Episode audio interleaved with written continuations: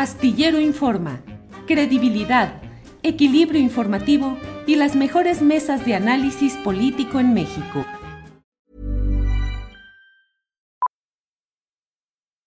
Millions of people have lost weight with personalized plans from Noom, like Evan, who can't stand salads and still lost 50 pounds. Salads, generally, for most people, are the easy button, right? For me, that wasn't an option. I never really was a salad guy. That's just not who I am. But Noom worked for me. Get your personalized plan today at Noom.com. Real Noom user compensated to provide their story. In four weeks, the typical Noom user can expect to lose one to two pounds per week. Individual results may vary. Hey, it's Ryan Reynolds, and I'm here with Keith, co star of my upcoming film, If, only in theaters, May 17th. Do you want to tell people the big news? All right, I'll do it. Sign up now and you'll get unlimited for $15 a month in six months of Paramount Plus Essential Plan on us. Mintmobile.com slash switch. Upfront payment of $45 equivalent to $15 per month. Unlimited over 40 gigabytes per month. Face lower speeds. Videos at 480p. Active Mint customers by 531.24 get six months of Paramount Plus Essential Plan. Auto renews after six months. Offer ends May 31st, 2024. Separate Paramount Plus registration required. Terms and conditions apply if rated PG.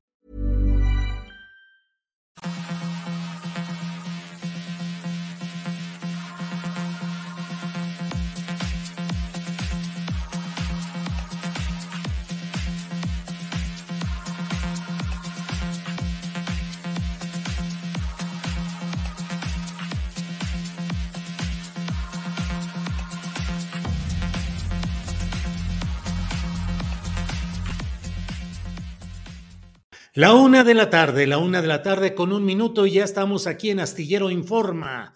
Gracias por acompañarnos en la emisión correspondiente a este viernes 10 de febrero de 2023. Muchas gracias por estar en esta transmisión en la cual, como siempre, le llevaremos lo más interesante, lo más relevante en información, análisis, debate, la mesa del más allá, recomendaciones de fin de semana, entrevistas. Y para ello está con nosotros ya, para dar el banderazo de salida de esta transmisión, mi compañera Adriana Buentello. Adriana, buenas tardes. ¿Cómo estás, Julio? Muy buenas tardes. Saludos a todos los que ya nos ven por acá. Ahora sí, ya viernes, ya a punto de descansar, pero Julio, oye, ¿no huele el ambiente ya amor y amistad? Sí, sí, ya huele todo, es amor y amistad. Mira, ayer fue un día de veras de reconciliaciones, de amores, de entendimientos. El abrazo de Acatempan con Santiago Krill e Ignacio Mier, que días atrás estaban acuchillándose, pedían la destitución de Santiago Krill. Era un traidor a la patria por lo de la escolta armada en honores en el Palacio Legislativo. Y ayer se dieron un abrazo y no hay ningún problema. Y adelante, bueno, hasta Alito y Osorio Chong ya también fumaron la pipa tricolor de la paz y dicen que hay que ver hacia adelante y hay que trabajar unidos y no sé cuántas cosas, de tal manera que, pues puro amor, Adriana Buentello. Así es, y vamos a ver justamente unos segunditos de esto que fue la, pues después de esta reunión de varias horas entre particularmente el presidente del PRI y Osorio Chong. Vamos a ver. Una reunión larga, importante, porque agradezco la presencia de las y los senadores de la República, de la secretaria general del Comité Ejecutivo Nacional, del secretario técnico del Consejo Político Nacional y de quienes estuvimos en esta reunión donde se escuchó a todos, donde todos participamos y donde hubo un compromiso fundamental, la unidad interna, el respeto, basado en el diálogo, pero sobre todo en cómo construimos un mejor partido. Y nos supimos escuchar, nos eh, pudimos poner de acuerdo para esta ruta de entendimiento, de trabajo, de coordinación, para que eh, lo que esté haciendo las y los diputados de nuestra fracción podamos empatarlo a lo que hace el senador de la República y viceversa, poder trabajar de manera coordinada. Y por supuesto, eh, con el mandato del el comité ejecutivo de trabajar por la gente, de entregarle resultados. Mientras eh, Morena está solo y únicamente en eh, campaña electoral, en eh, que sus funcionarios en lugar de estar en el trabajo que les corresponde están en campaña, bueno, pues el PRI está en su agenda legislativa. Amorcito corazón, Pero de veras, que es. Unidos contra Morena, ya el amor, el amor revivió, unidos contra Morena, dice el PRI. Oye, y la estampa, la estampa, esa es la estampa del PRI, fíjate, Beatriz Paredes con su vestimenta tradicional, su bastón para poder caminar, eh, la señora Ruiz Maciú eh, allí instalada, em, eh, otros personajes, y luego em, Osorio Chong, que yo no sé qué tiene en la cara, me recordó He visto que hay un escándalo por Madonna de que se puso Botox o algunas cosas de esas. Yo no sé, pero Osorio Chong lo veo como facialmente distinto. Y bueno, no dejan de ser los detalles mínimos en los cuales ahora nos fijamos en lo que fue el partido aplanadora, el gran partidazo que ganaba de todas, todas. Y ahora en algunas escenas, pues son patéticas, aunque las quieran disfrazar de azucarado amor, Adriana. Pues a lo mejor también compartieron en esta reconciliación, compartieron Alito y Osorio, eh, pues datos eh, eh, de, otras cosas, Julio, pero fíjate que, que, lo interesante de esto también, bueno, es que por una parte Osorio Chong va, a permanecer en la coordinación del PRI en el Senado, pero también vimos, no puedo compartirles el video porque seguramente es de, un, de algún periodista, pero tras esta salida, las caras largas también, así que ¿quién, ¿quién habrá impulsado esta, eh, esta reconciliación quizá un poco a fuerzas. Eh, no sé cómo ves tú en el caso de Beatriz Paredes o estos viejos priistas, cómo habrán maniobrado o presionado para que se diera pues esta reconciliación, Julio. Pues es que son tan poquitos y con tan poca fuerza que dividiéndose, pues son menos. Entonces tiene que haber, en el fondo, en el fondo hay, pues seguramente la lectura de algún texto que dijera, así se extinguieron, extinguieron los dinosaurios, y entonces dicen, a ver, a ver, vamos tratando de, de leer y de entender y de evitar que haya circunstancias que nos debiliten y que nos lleven a una mayor división. Son tan poquitos y peleándose entre ellos, pues a dónde van a ir a parar, porque Alito ya le había soltado la metralla completa a Osorio Chong, le había dicho cosas terribles realmente y están promoviendo, subsiste la petición para que sea expulsado del PRI y a su vez Osorio Chong también no escatimó adjetivos en contra de Alito y bueno, pues tan poquitos y luego dividiéndose, pues en qué van a quedar. Julio, y también el abrazo de Acatempan legislativo. Vamos a ver qué pasó ayer. Que vamos a privilegiar la política como un instrumento para dirimir posibles desencuentros que se presentan en la práctica cotidiana, en la tarea legislativa y de construcción de, de contexto, de consensos. Esos son los, los acuerdos, eh, específicamente el Partido del Trabajo y el Partido Verde desistieron de iniciar algún procedimiento que no fuera el del acuerdo y la conciliación. Esto yo le llamaría, o más bien le llamo, un acatempan legislativo, parlamentario. Obviamente en el curso de los trabajos serán diferencias y desencuentros. Afortunadamente eh, hemos podido eh, llegar a un buen entendimiento.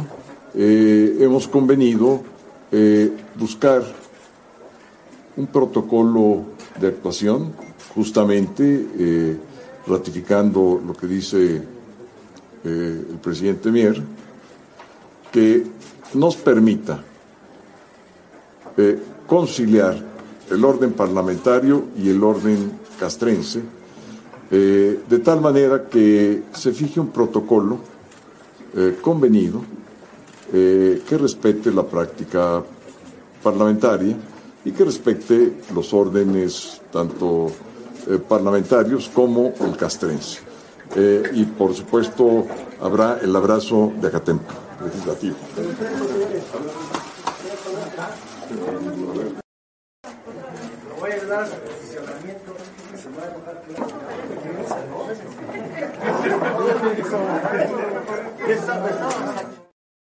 Adriana, pues si yo fuera maestro de ciencia política o de periodismo y análisis político, la verdad es que pondría este video para decirles, vean ustedes la hipocresía como uno de los factores fundamentales para el ejercicio político. Y ni siquiera lo digo en un sentido peyorativo, ¿eh? Realmente en la política es necesaria la confluencia de factores como la falsedad, la hipocresía, la temporalidad de las pasiones extremas que se pueden convertir en acuerdos, en negociaciones, y los políticos finalmente dicen, ¿qué gano yo con una cosa? ¿Qué gano con otra? Y claro, los principios, los ideales, las, los discursos encendidos que pronunciaron días atrás se olvidan. Ahí tienes a Santiago Krill con su aire muy, oh, vamos a abrazarnos. Y además, esa pretensión histórica realmente no solo cursi, sino em, dolorosamente fallida. ¿Cuál abrazo de Acatempam? Si ese fue un evento histórico que fue el encuentro final eh, entre las fuerzas que representaban los realistas y los insurgentes, y específicamente Agustín de Iturbide y Vicente Guerrero. Es una estampa de la historia nacional que fue días antes de que se promulgara la primera constitución en 1821, que dio, eh, que plasmó pues el resultado de toda la batalla histórica que se había realizado. Y entonces ahora Krill e Ignacio Mier significan un, un, episodio histórico, el abrazo de Acatempan, por favor, ni para abrazo de San Lázaro. Julio, recuerda que es el señor Constitución. Ah, sí, cierto, cierto. Como si coleccionar discos, CDs y demás cosas te diera la autoridad de ser músico o comentarista musical. Pues no, puedes coleccionar todo lo que quieras y eso no, puedes coleccionar Legos. Por cierto, voy a comprar un Lego un día de estos, fíjate, porque ando queriendo armar esas cositas. Pero bueno, eh, la, casa gris, la casa gris, ¿no? Con Legos. La casa gris. El señor Constitución y del otro lado, el señor aspirante a gobernar Puebla por Morena que anda desatado, Ignacio Mier, tratando de ganarle terreno a su primo, Alejandro Armenta, que es el otro aspirante por Morena allí en Puebla. Total, pues es la política y son los días del amor. Adriana. Así es, Julio, por eso digo, se nos adelantaron o, va, o vamos a o van ellos, los políticos, a instalar el Día del Amor y la Amistad Político, unos días antes de, del 14 de febrero. Fue muy particular este, estos momentos de ayer, justamente porque además la sociedad de, pronto y en las redes sociales, pues hay eh, bandos peleándose unos contra otros, ¿no? Y nos andan también metiendo en un saco y en otro a, a los periodistas y pues para que al final también veamos que, como dices, esta, esta parte de negociación política y también en qué términos y, en qué nivel de pragmatismo puede llegar a ser necesaria, porque por supuesto que hay, hay algunos extremos, Julio, pero fíjate, hoy no sé si le diste eh, vuelta a las planas eh, de, los medios de comunicación, porque hoy el presidente justamente hizo un ejercicio, como lo hace también comúnmente, pero ayer que fue una nota pues muy importante lo que dio a conocer Pablo Gómez, el actual titular de la Unidad em, de Inteligencia Financiera, sobre eh, Luis Cárdenas Palomino y cómo jueces liberaron sus activos y pues también esta red de corrupción y de desvío de recursos de Genaro García Luna y quienes, y quienes sí tocaron en sus primeras planas este tema, Julio. Y fíjate, vamos a escuchar qué fue lo que dijo hoy el presidente, porque también llama mucho la atención que este caso eh, particularmente, pues muchos consideramos grave. Vamos a escuchar qué fue lo que dijo hoy. Lo del caso de García Luna no aparece en los medios, no es nota. Ayer, por ejemplo, hablamos de que se amparó a uno de los eh, colaboradores cercanos a García Luna, Cárdenas Palomino, y les puedo garantizar que en la mayoría de los periódicos no fue nota, fue nota que saludé a, a la presidenta o que no la saludé, pero el tema de García Luna está vedado. García Luna no se toca. Pero no tendrás ahí cómo están los titulares de los periódicos, las ocho columnas. Ahí está el Reforma. Sí hay nota, pero en contra nuestra. Y es un timbre de orgullo, ¿eh? porque eso significa que hay libertades. Universal. Ah, está el saludo. Bueno, cuando menos ya ahí nos dejamos en la orilla a la ministra. ¿Y dónde está lo de Palomino? Tampoco. No es nota. Milenio, el saludo y la captura de Lupe Tapia. ¿Y lo de Palomino? Tampoco va. Nada. Excelsior. Palomino. Palomino no, pero García Luna, ¿dónde está? Ah, así, aquí sí está. Aunque con lupa, pero está. Pues es que tiene razón el presidente López Obrador, por más que se enojen quienes se enojen y digan lo que digan, es cierto, los medios de comunicación, los principales de la tradición periodística clásica, y con clásica ya saben lo que queremos decir, eh, pues están callando todo el asunto y lo relegan, lo publican. Son medios que publican a medias o no publican. Pero, por ejemplo, este tema, desde luego que sería una nota para llevarla en primera plana de manera destacada. Los dos temas, tanto la red de empresas y de manejos que permitieron a García Luna alzarse con estos cientos de millones de dólares, y que el Estado mexicano está demostrando, está señalando cómo se integró esa red, pues claro que es nota de primera plana. Si no la quieren poner de principal, bueno, cuando menos de manera destacada, y lo de Cárdenas Palomino también, pero hay un silencio intencional, es relegar lo de García Luna, no entrarle a fondo y medios que publican a medias, Adrián. Fíjate que en esta, en esta revisión que hace el presidente y también eh, pues las, las primeras planas que estuvimos revisando, eh, la jornada, pues sabemos que sí es un eh, medio que ha estado dándole seguimiento a este tipo de temas, pero también, eh, como menciona el Excelsior, pues tiene una mención al caso de Genaro García Luna, también con lupa, 24 horas, también tiene un pequeño en la primera plana. quien sí, y también me llamó la atención, quien sí también lo llevó de, de 8 fue contra réplica. así que los demás medios, el Universal, Milenio, Reforma, eh, no, no llevaron en sus primeras planas pues algo que sí, eh, pues por lo menos muchos eh, periodistas consideramos importante y llamó la atención. Y también vemos que, Julio está, pues de, pronto en, en, los medios online, pues también hay algunas cosas que no necesariamente están a la vista. Así que eh, sí llama mucho la atención porque uno entendería que quizá esa nota en la mañanera al día siguiente a lo mejor para algunos medios ya caduca, pero a veces puede ser hasta de manera intencional. Así que interesante esta revisión que hace el presidente y la hace de manera también constante con algunos otros temas y también que este saludo que eh, pues eh, con la ministra presidenta de la Suprema Corte de Justicia que han estado muy atentos desde el evento el fin de semana pasado, Julio, pues han estado también destacando eso en primera plana y que si bien llama la atención y si es importante y periodístico el cómo se llevan entre los poderes eh, de la Unión, pues sí, el, tema de, que sea en primera plana frente a una nota como la que ayer eh, pues destaparon o, o, evidenciaron, pues llama, sí llama mucho la atención, Julio.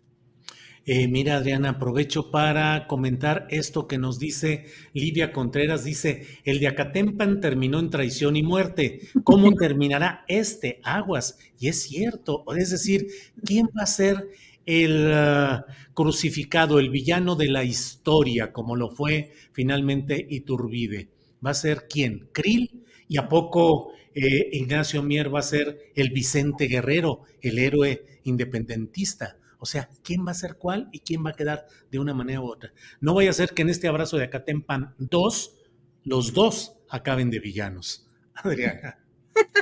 Pero por lo pronto sí, es un poco absurdo el que utilicen tan, tan, tan simplonamente pues a capítulos tan relevantes de la historia para cosas como estas. Y Julio, justo también eh, le preguntan hoy al presidente si se reuniría con la eh, ministra Norma Piña, presidenta de la Suprema Corte. Vamos a ver qué es lo que responde. Pues si hace falta, sí, pero ahora, pues este, no tenemos eh, necesidad porque somos pues respetuosos de la independencia, de la autonomía del Poder Judicial, los medios de información que no nos ven con buenos ojos, que nada más son la mayoría, este, eh, manipularon mis palabras, que dije que la ministra era presidente porque ya no era como antes, de que el presidente de la República era el que ponía y quitaba a ministros, de que ahora nosotros somos respetuosos de la independencia de el poder judicial, porque la práctica por décadas, por siglos, era que la Constitución se respetaba en la forma y se violaba en el fondo. Supuestamente había división y equilibrio de poderes, pero en realidad el poder de los poderes era el Ejecutivo y en especial el presidente. Pues así están las cosas eh, con todas estas eh, declaraciones que hace el presidente de la República y que siempre se prestan a polémica. Cuando menos discusión y polémica no falta, Adriana. Parece intencional que el presidente lo hace justo para que los medios empiecen a hablar de esos temas que sabíamos y habíamos platicado que iba justamente a causar polémica esos dichos. Julio, regresen un ratito más con eh, más información. Bien, Adriana, gracias y regresamos en un ratito más. Y vamos nosotros, siendo la una de la tarde con 20 minutos, aquí vamos a hablar y mucho de los temas de García Luna, de Cárdenas Palomino, de Felipe Calderón, del juicio en Nueva York, porque es un asunto trascendente e importante en los términos en los que se resuelva y en los términos en los cuales se está dando hoy ese procesamiento allá en Nueva York. Por ello me da mucho gusto saludar en esta ocasión a Jesús García, editor en jefe de La Opinión, diario editado en Los Ángeles, California. Jesús, buenas tardes. ¿Qué tal, Julio? Buenas tardes, qué gusto saludarte. Igualmente, Jesús, ¿cómo te ha ido con este con este juicio? ¿Ha sido más intenso de lo que esperabas? ¿Menos? ¿Cuál es tu valoración a estas alturas en las que ya eh, la semana que entra habrá resoluciones finales de parte de la Fiscalía, según lo que se ha anunciado, y que se va entrando ya en un tramo aparentemente el tramo final. ¿Cómo vas eh, valorando lo que hasta ahora se ha hecho? Pues ha sido intenso porque eh, los fiscales prácticamente juntaron varios elementos y bueno, hay muchísima información que sale, no podemos reportarlo todo al detalle porque hay muchas cosas que se van dando. Yo trato de reportar lo más que puedo, estoy haciendo hilos en Twitter, estoy haciendo, reportando prácticamente cuando salgo del tribunal, eh, digamos, cada que hay un descanso, eh, publicar, porque también escribir las notas en ese momento es muy difícil y después hay que mandar. Entonces es difícil porque hay mucha información, hay todavía, digamos, debates en, tras bambalinas, como yo le llamo, que, son los procesos judiciales que tienen que seguir tanto la defensa como los fiscales sobre qué tipo de pruebas se pueden seguir presentando, qué tipos de evidencias en el caso de los testimonios, cómo acortar, o restringir ciertos cuestionamientos, etcétera. Entonces es, es intenso el proceso eso no es solamente la audiencia, no es solamente llegar súper temprano para apartar un lugar y estar en, pues en primera fila, básicamente. Bueno, en este caso, tercera fila, porque son tres filas las que hay. Nosotros, la prensa, estamos en tercera fila. Entonces, eh, desde ahí, observar todo lo que se está desarrollando, recordarle a la audiencia que, pues, no podemos ingresar ni cámaras ni nada para, para grabar es público, pero al mismo tiempo es restringido porque esos, eh, esas audiencias no se pueden transmitir. Hay mucha gente que piensa que esto se puede transmitir y en, afán de la opinión, de la transparencia, etcétera. O sea, hay transparencia porque son públicos, pero con un límite de espacio para la gente. Hay otros juicios que se pueden hacer, que son juicios estatales, pero para especificar estos procesos federales, pues no. La fiscalía, pues bueno, prácticamente está, como bien señalas, eh, llegando a la final de la presentación de su caso como tal. Su narrativa ha apuntalado varios de los elementos que, como yo lo he señalado anteriormente, inició con eh, Sergio Villarreal Barragán, el Grande.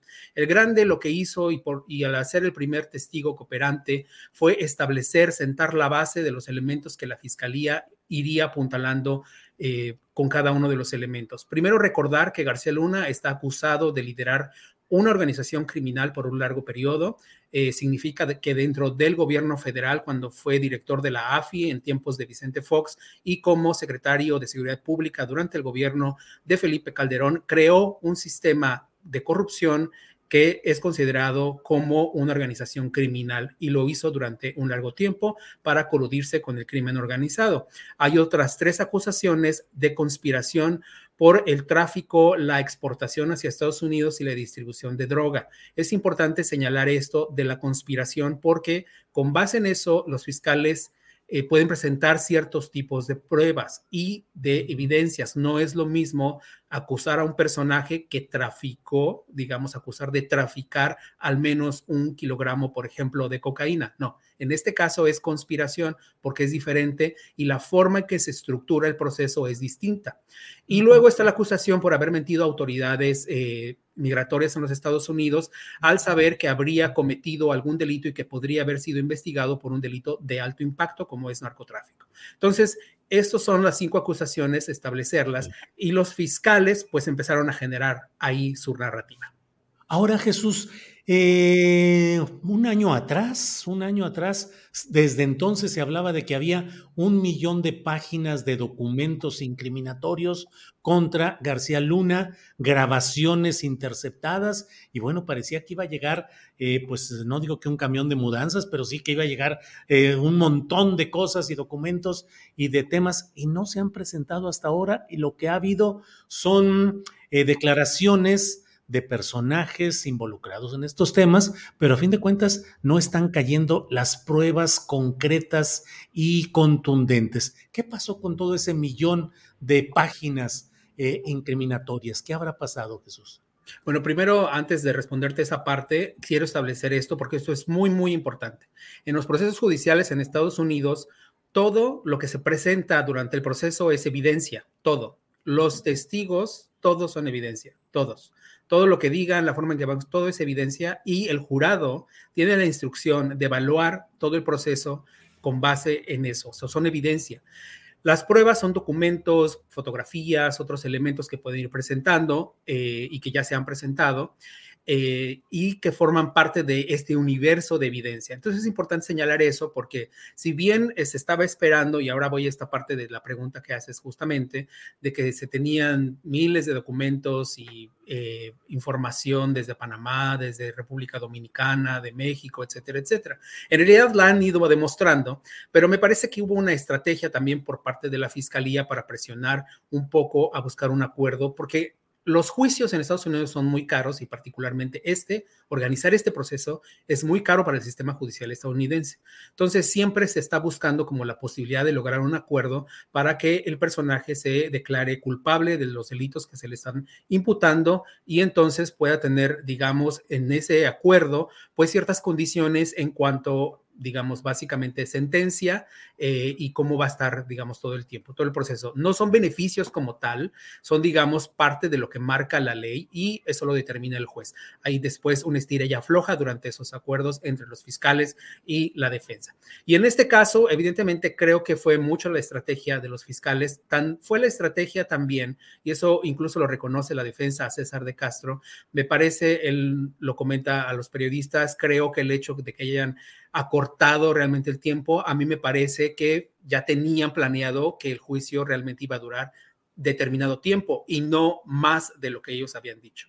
O sea, como que es una es parte de la estrategia que los fiscales tienen el derecho de reservarse, no es que estén manipulando la información, pero digamos dentro de la estructura les permite quitar y mover.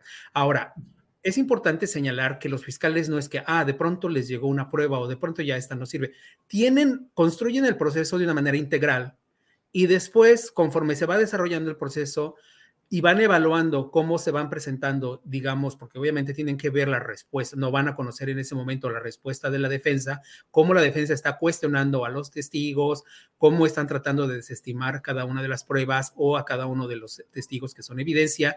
Entonces, establece ya no necesito este otro testigo, ya no necesito presentar esta prueba y es como van evaluando poco a poco. Por, eso vimos esto y creo que a nosotros como periodistas, a mí particularmente que he seguido este proceso desde el primer día en que García Luna se presentó en un tribunal en Estados Unidos, no desde que estuvo detenido en Texas, porque yo no estaba en Texas y fue, fue diciembre del 2019, sino cuando ya estuvo en Nueva York, que lo presentaron aquí, estuve en la primera audiencia y desde ese momento y he estado cubriendo todo el proceso completo. Entonces, he visto cómo se van manejando y cuando hablan de millones de evidencias, de documentos, pues hablan evidentemente de documentos. Por ejemplo, una prueba pues, puede traer, no sé, 50 a 100, 100 documentos, por así decirlo. No significa que todos esos aparezca el nombre de García Luna, ¿no? Eso es parte de la narrativa que se genera dentro del proceso judicial y los fiscales, pues obviamente tienen esta venia y lo marca, lo hacen dentro del marco de la ley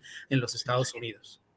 Sí, Jesús. Eh, lo que nos planteas creo que es muy pertinente que tengamos esa claridad de que a fin de cuentas en el juicio de Estados Unidos lo que busca la Fiscalía es aportar esas evidencias o indicios que generen en el jurado la percepción de lo verosímil, de lo creíble de la acusación que hay contra el personaje que está siendo juzgado. Es decir, no es como en México en lo cual queremos que haya las pruebas del estado financiero, de los depósitos concretos. Digo, puede haberlos, pero finalmente la pelea ahí es por la percepción de los jurados respecto a lo que le está siendo expuesto. ¿Así es, Jesús? Es parte de eso, en, efecto, por eso yo siempre marco esto, es narrativa judicial, ellos generan una narrativa con base en el tipo de pruebas. Y me voy a referir a dos aspectos que señaló el juez Brian Cogan cuando estuvo la selección, previo a la selección del jurado y después de la selección del jurado, y también lo mencionó la jueza Peggy Kuo, quien señaló, ustedes como jurado podrían ser instruidos de tomar una decisión solamente con los testimonios. ¿Por qué? Porque la ley lo permite.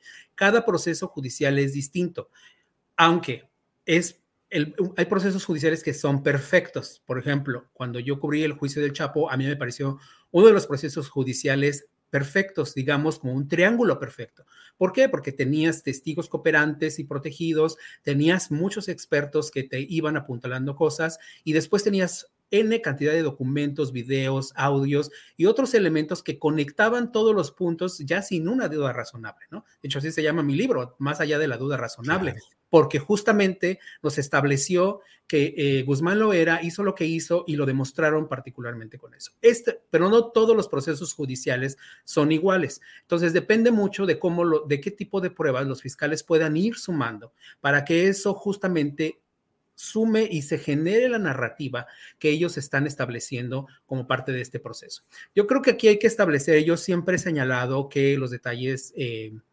digamos, eh, el diablo está en los detalles, por así decirlo. Muchas veces creemos que el testimonio de un agente de la DEA de 20, 30 minutos no sirve de nada. Sin embargo, eso apuntala perfectamente algo que, que habría dicho, por ejemplo, un gran personaje como como el grande, por ejemplo, o el conejo que habló que, es que son criminales, ¿no? Entonces, todo eso va sumando a la estrategia. Entonces, por ejemplo, nada más para que la gente entienda un poquito por qué es importante la narrativa. Vamos a hablar lo que dijo el grande sobre el tráfico de droga en el aeropuerto, ¿no? Entonces, él establece esto. O sea, traficábamos droga en el aeropuerto, también mandábamos dinero y pues nos ayudaba la Policía Federal y hacíamos esto. Él explica eso y nos protegía. Luego traen un ex policía y el ex policía explica cómo él veía que se hacía este tipo de órdenes desde el, el, aeropuerto, cómo trabajaba un grupo especial que estaba relacionado justamente con el equipo de García Luna para proteger tanto a los Beltrán Leiva como el cártel de Sinaloa. El grande era de los que coordinaban este procesamiento por parte de los criminales y eh, el rey eh, Zambada era el que, digamos, controlaba todo este proceso. Entonces, nos van haciendo esa narrativa y después eh, señalan otros elementos que apuntalan justamente ese proceso. Luego hablan de un decomiso de droga, por ejemplo. Y entonces dice, este personaje habla de este decomiso de droga. Traen a otro oficial que habla del mismo decomiso de droga desde otra perspectiva. Y luego traen a otro oficial que no solo habla del decomiso de droga, sino la distribución de droga en Estados Unidos desde ese decomiso al mismo tiempo. Entonces, todos estos elementos van sumando a la narrativa. No es que es un dicho aislado, se llaman, eh, digamos, se cruzan todos estos testimonios. Y entonces lo que vamos a ver al final, cuando la fiscalía ya haga el cierre final, que hagan un, que expresen, digamos, o expliquen el, el proceso como tal, generan una unidad y entonces, como decirlo de una forma sencilla, cuentan una historia eh, de, todo el proceso que llevaron de era el año de tal y entonces pasó esto, esto, esto, esto y esto, y van metiendo todos los elementos que ya vimos en el juicio para justamente apuntalar las acusaciones, eh, bueno, las, las, evidencias de las acusaciones que enfrenta García Luna. Entonces, no es tan sencillo, entiendo que en México hay mucha polémica de decir, ay, puro criminal y están diciendo puras barbaridades, no hay que creerles. Está bien, o sea, a mí me parece que es bueno hablar de eso, que es bueno que haya este debate, que se discuta, pero lo que no es bueno es manipular y desestimar los procesos judiciales como se están realizando, solamente por opinión, porque es incorrecto hacerlo y hasta me parece incluso irresponsable. Jesús, hay incluso en el propio chat de este programa, pues hay varios comentarios que señalan, esto no va a ser más que un show, no va a pasar nada, se va a caer el asunto, es solamente un montaje, un espectáculo. ¿Qué tanto, qué contestarías a quienes, uh, o qué planteamiento harías, más que contestarles eh, como tal, sino cómo razonarías estos comentarios de algunos uh, internautas? Bueno, primero eh, coincido completamente que es un espectáculo, porque sí es un espectáculo presenciar un proceso judicial de este tipo y luego presenciar todo lo que se está generando en opinión pública. Yo mismo he recibido insultos de, bueno, así de, bueno, ¿y este por dónde? O sea, ya ni siquiera he comentado cosas, ¿no? Entonces... Por ahí alguien decía que te has vuelto más famoso que las galletas de animalitos, alguien puso por ahí, porque has ah, tenido mucha exposición. No sabía eso, pero qué bueno que me lo dices. No, mira, la verdad es que yo he tratado de alejarme de esa polémica, caí en dos provocaciones, en dos ocasiones, que me arrepiento en cierto modo, pero al mismo tiempo digo, es parte de la ventilación, pero yo me he alejado porque he tratado justamente de mantener esta objetividad, explicar el proceso. Eso es lo que yo quiero hacer, lo que creo que he estado logrando de algún modo desde mi propia perspectiva, evidentemente eso lo evaluará la gente que lo está leyendo, eh, de señalar el proceso como tal, explicar por qué es importante un paso, por qué es importante el otro paso, por qué es importante el pleito tras bambalinas, etcétera. Si es un show, porque bueno, es muy interesante verlo, es muy interesante ver toda la estructura y todo eso. Pero lo, yo lo que quiero establecer es lo siguiente. Para Estados Unidos es muy serio este tipo de procesos judiciales. Es muy serio y son procesos, como señalé, muy caros. Y evidentemente los fiscales no se van a ir a un juicio sin tener elementos suficientes que puedan realmente llevarlos a lograr su objetivo. Siempre existe la posibilidad de que la persona que es acusada logre sembrar la duda y por eso el elemento de duda razonable se llaman procesos judiciales de, más allá de la duda razonable. De hecho, así se establece y así lo establecen los jueces cada que inician procesos de este tipo. Porque el trabajo de la, de la fiscalía es mostrar una narrativa que no deje mucha duda alguna, quizá mínima, de que este personaje cometió de lo que es acusado. Y la defensa, su trabajo básicamente es desestimarlo todo, y lo cual me parece, desde mi perspectiva, la defensa ha hecho un buen trabajo.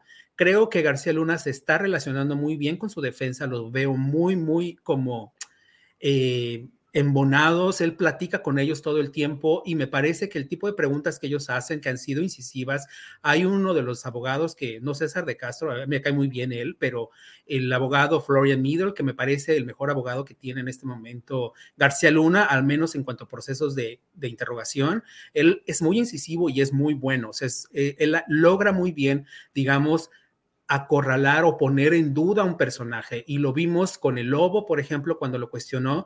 Y aunque al final los fiscales, que también son muy jóvenes, pero son muy buenos, están muy bien entrenados y han estado implicados en otras investigaciones y en otros procesos judiciales, eh, logran cerrar muy bien y atajarles el paso. Pero sí es una carnicería, por así decirlo, en cuanto a los cuestionamientos, porque lo que nosotros podamos narrar lo que vemos ahí es distinto y es decir, uy, es brutal la forma en que realmente uno y otro trata de atajar.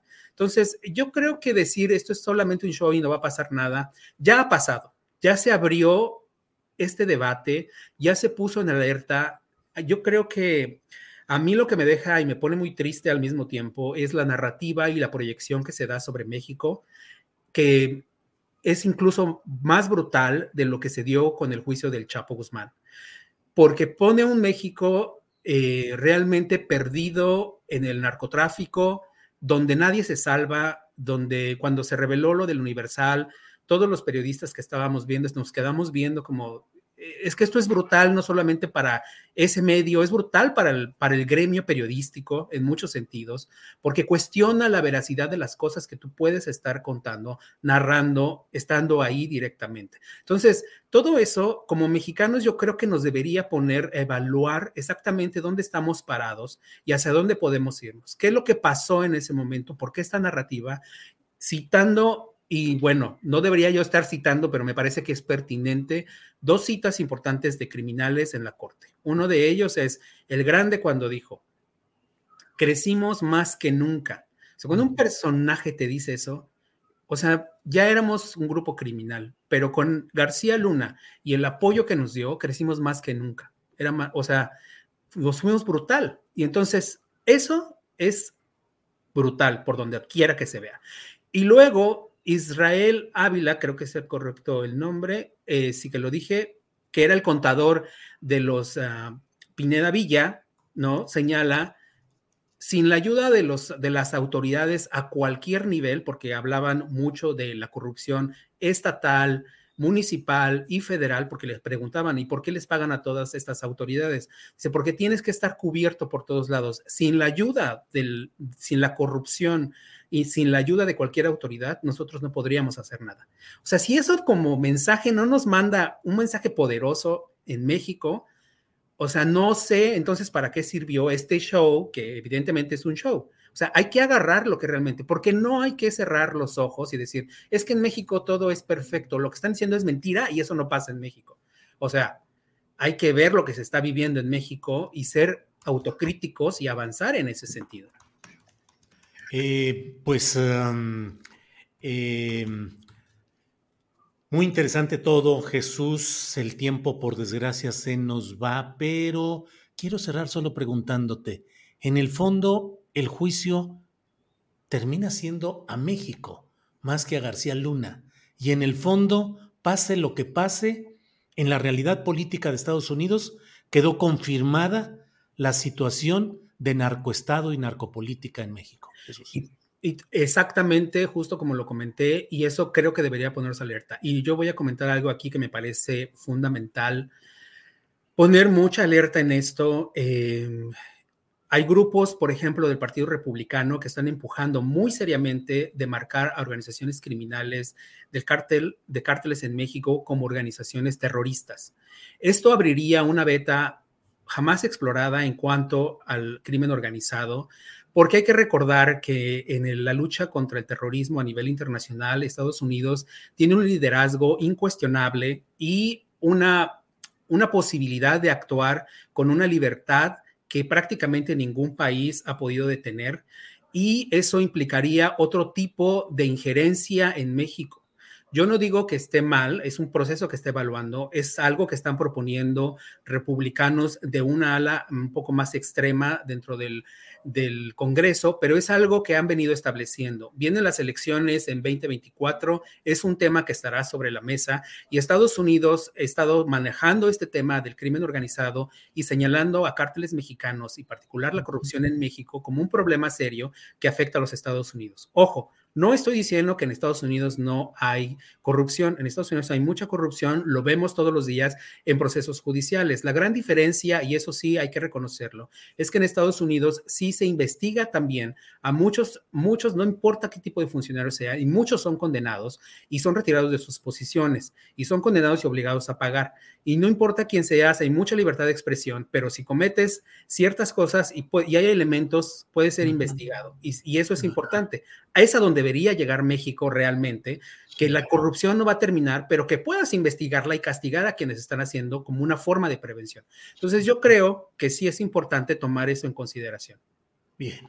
Jesús, muy agradecido de que hayas estado con nosotros. Gracias por tus reportes constantes, escritos en la opinión de Los Ángeles y tuiteados de una manera que agradecemos mucho porque estamos ahí rápidamente enterándonos de todo. Jesús, muchas gracias, muy amable. Muchas gracias a ti, Julio. Un gusto. Hasta pronto. Igual. Hasta pronto. Jesús García, editor en jefe de La Opinión de Los Ángeles. Y como le he dicho, tenemos toda la información y el análisis sobre este tema que, como decía la prensa, aquí decimos lo que otros callan, la prensa, el diario policíaco de, de la Ciudad de México. Está con nosotros ni más ni menos que Jesús Esquivel, periodista, usted lo conoce, periodista corresponsal en Washington para la revista Proceso. Jesús, buenas tardes.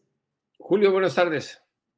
Jesús, pues, ¿qué te digo con todo lo que está moviéndose y caminando? Por favor, dinos hacia dónde va ya este tema que la semana que entra tendrá pues elementos ya muy definitorios, el cierre de los uh, testimonios por parte de la Fiscalía, eh, eventualmente la declaración oral inmediata del propio Genaro García Luna y el apresuramiento de este proceso.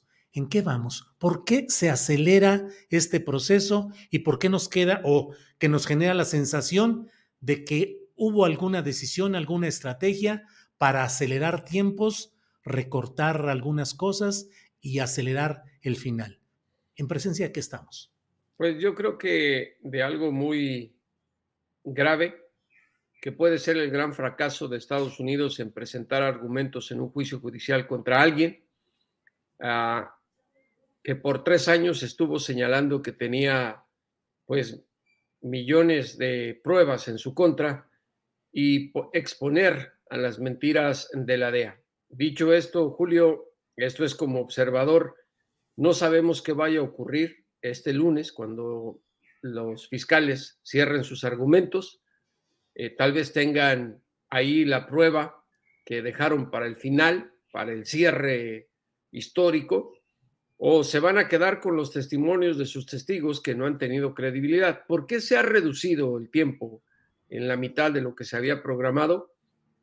Tiene mucho que ver el juez Brian Cogan, eh, Julio, porque ya les dejó claro a ambas partes que no quería más argumentos ante el jurado que le estuvieran contando la historia del cártel de Sinaloa y que además era tiempo de acabar con testimonios de terceros, de oídas, de que escuché, que me dijo, de que yo vi o que alguien me contó, quería la prueba irrefutable de las acusaciones que le imputan a Genaro García Luna, que de eso se trata este juicio. Por eso ahora la fase que sigue, la de la semana que viene, Julio, es la más importante, pero con el jurado, como la entidad que tiene la última palabra, porque para declararlo culpable se requiere un fallo unánime en los cinco delitos que le imputan. Si no hay unanimidad, Genaro García Luna queda libre.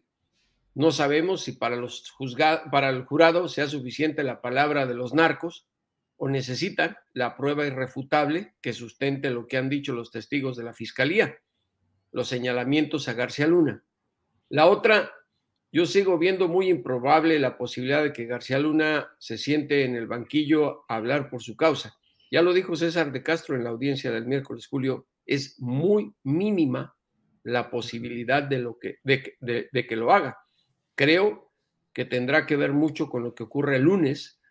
No sabemos si se saquen el as de la manga los fiscales o simplemente se quede con la presencia de un testigo, que sería el último, eh, que haga declaraciones, pero igual, si se trata de un arco, pues creo que ya quedó muy en claro en este como en otros juicios, en el del Chapo, aunque este tiene más interés mediático en México, de que pues testifican en contra de quienes digan los fiscales por beneficio a sus sentencias, porque están cooperando por un apoyo migratorio para que sus familias se les unan a vivir en Estados Unidos, y la otra, pues para que no les averigüen tanto el dinero que han de tener por ahí guardados en esos paraísos fiscales. Es muy complicado, me parece, para cualquier persona, y más para un reportero hacer algún vaticinio. Julio, no sabemos qué va a ocurrir el lunes, esa es la verdad. Jesús, em, parece poco explicable que habiendo tanta em, presunción, presumía la Fiscalía de Estados Unidos de tener, entre otros temas, un millón de páginas de documentos que podrían significar formas de incriminación a García Luna, grabaciones interceptadas y bueno, al menos en apariencia, o era una fanfarronería o es un volumen de pruebas que podrían ser más o, o, que podrían ser contundentes y que no se estuvieran presentando? ¿A qué podría obedecer que la Fiscalía se juegue su prestigio eh, siendo poco eficaz en un juicio relevante como este? Pues mira, eh, creo que los que hemos estado dentro de la sala 8D del juicio reporteros, hemos compartido eh, la visión por lo menos de que los fiscales se ven muy verdes, están muy jóvenes, pues, y que a lo mejor les falta experiencia. Aunque con Sarita Kumati no se sabe porque ella tiene eh, antecedentes de mucha investigación en el crimen organizado. Pero pudiera ser que nos den la sorpresa, Julio, en el juicio contra el Chapo, nos trajeron con la historia del narcotráfico que muchos la conocíamos, del papel de capos, eh, más de dos meses, y se guardaron la carta fuerte para el final, que fue el presentar una grabación con la voz de Joaquín El Chapo Guzmán Loera arreglando un envío de drogas a los Estados Unidos y con eso se acabó el corrido del Chapo. No había más prueba que esa, irrefutable, de que estaba metido en el narcotráfico.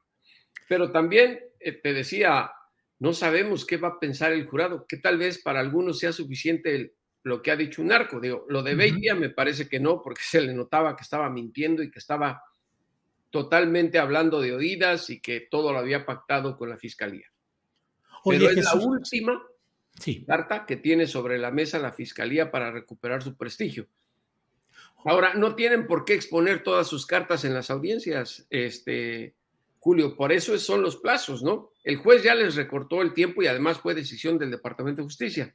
Tal vez dijeron, ya, ya es suficiente, pensamos que a lo mejor nos llevaríamos eh, dos meses, va a ser en uno solo y guardamos para el final la gran sorpresa.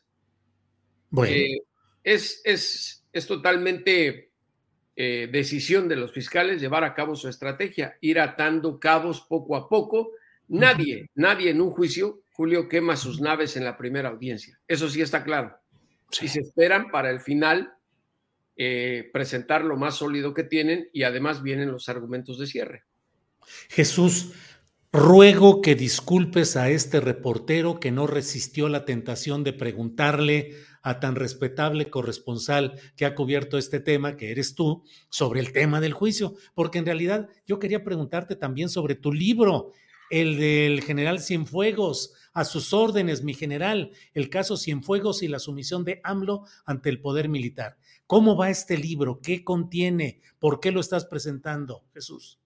Pues mira, eh, creo que como tecleador, eh, siempre y con los tantos años de estar en Estados Unidos siguiendo casos que tienen que ver con el narcotráfico, eh, había algo que no me quedaba muy en claro sobre qué pasó con Cienfuegos, sobre todo eh, porque de alguna forma indirecta soy protagonista de la historia. Me enteré antes que el gobierno de México que lo estaban investigando en Estados Unidos y lo cuento con nombres y apellidos. Julio, no estoy inventándome nada, que seguramente en Palacio Nacional van a querer desprestigiarme, pues si no me, si no me lo creen, que le pregunten a Marcelo Ebrard, que le pregunten a Alejandro Gertz Manero, que le pregunten a la ex embajadora Marta Bárcena, si no se los dije meses antes de que siquiera detuvieran al general Cienfuegos. Si no le avisaron a quien tenían que avisarle, ese no es asunto mío. Mi papel es ser reportero y tratar de corroborar la información.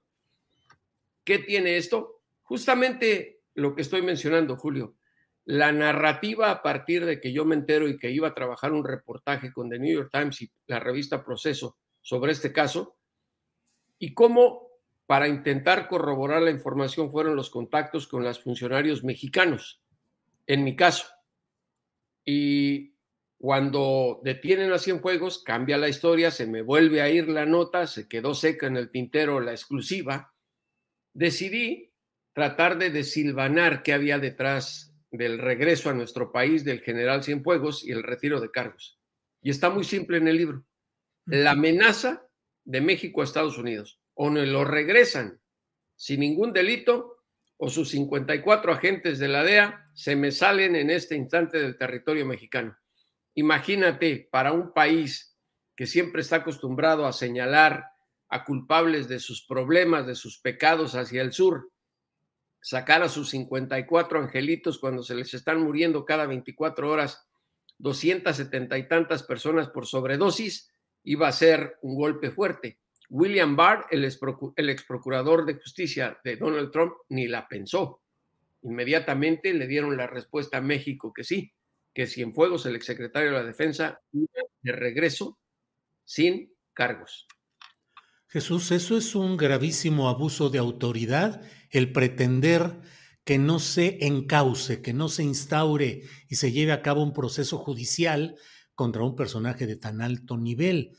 Es decir, se violentó gravemente un proceso legal, un proceso legal y sobre todo se evadió el eventual cumplimiento de la justicia en el caso Cienfuegos o era palmariamente inocente el general Cienfuegos? Mira, creo que está muy claro que fue una decisión política el regresárselo a México.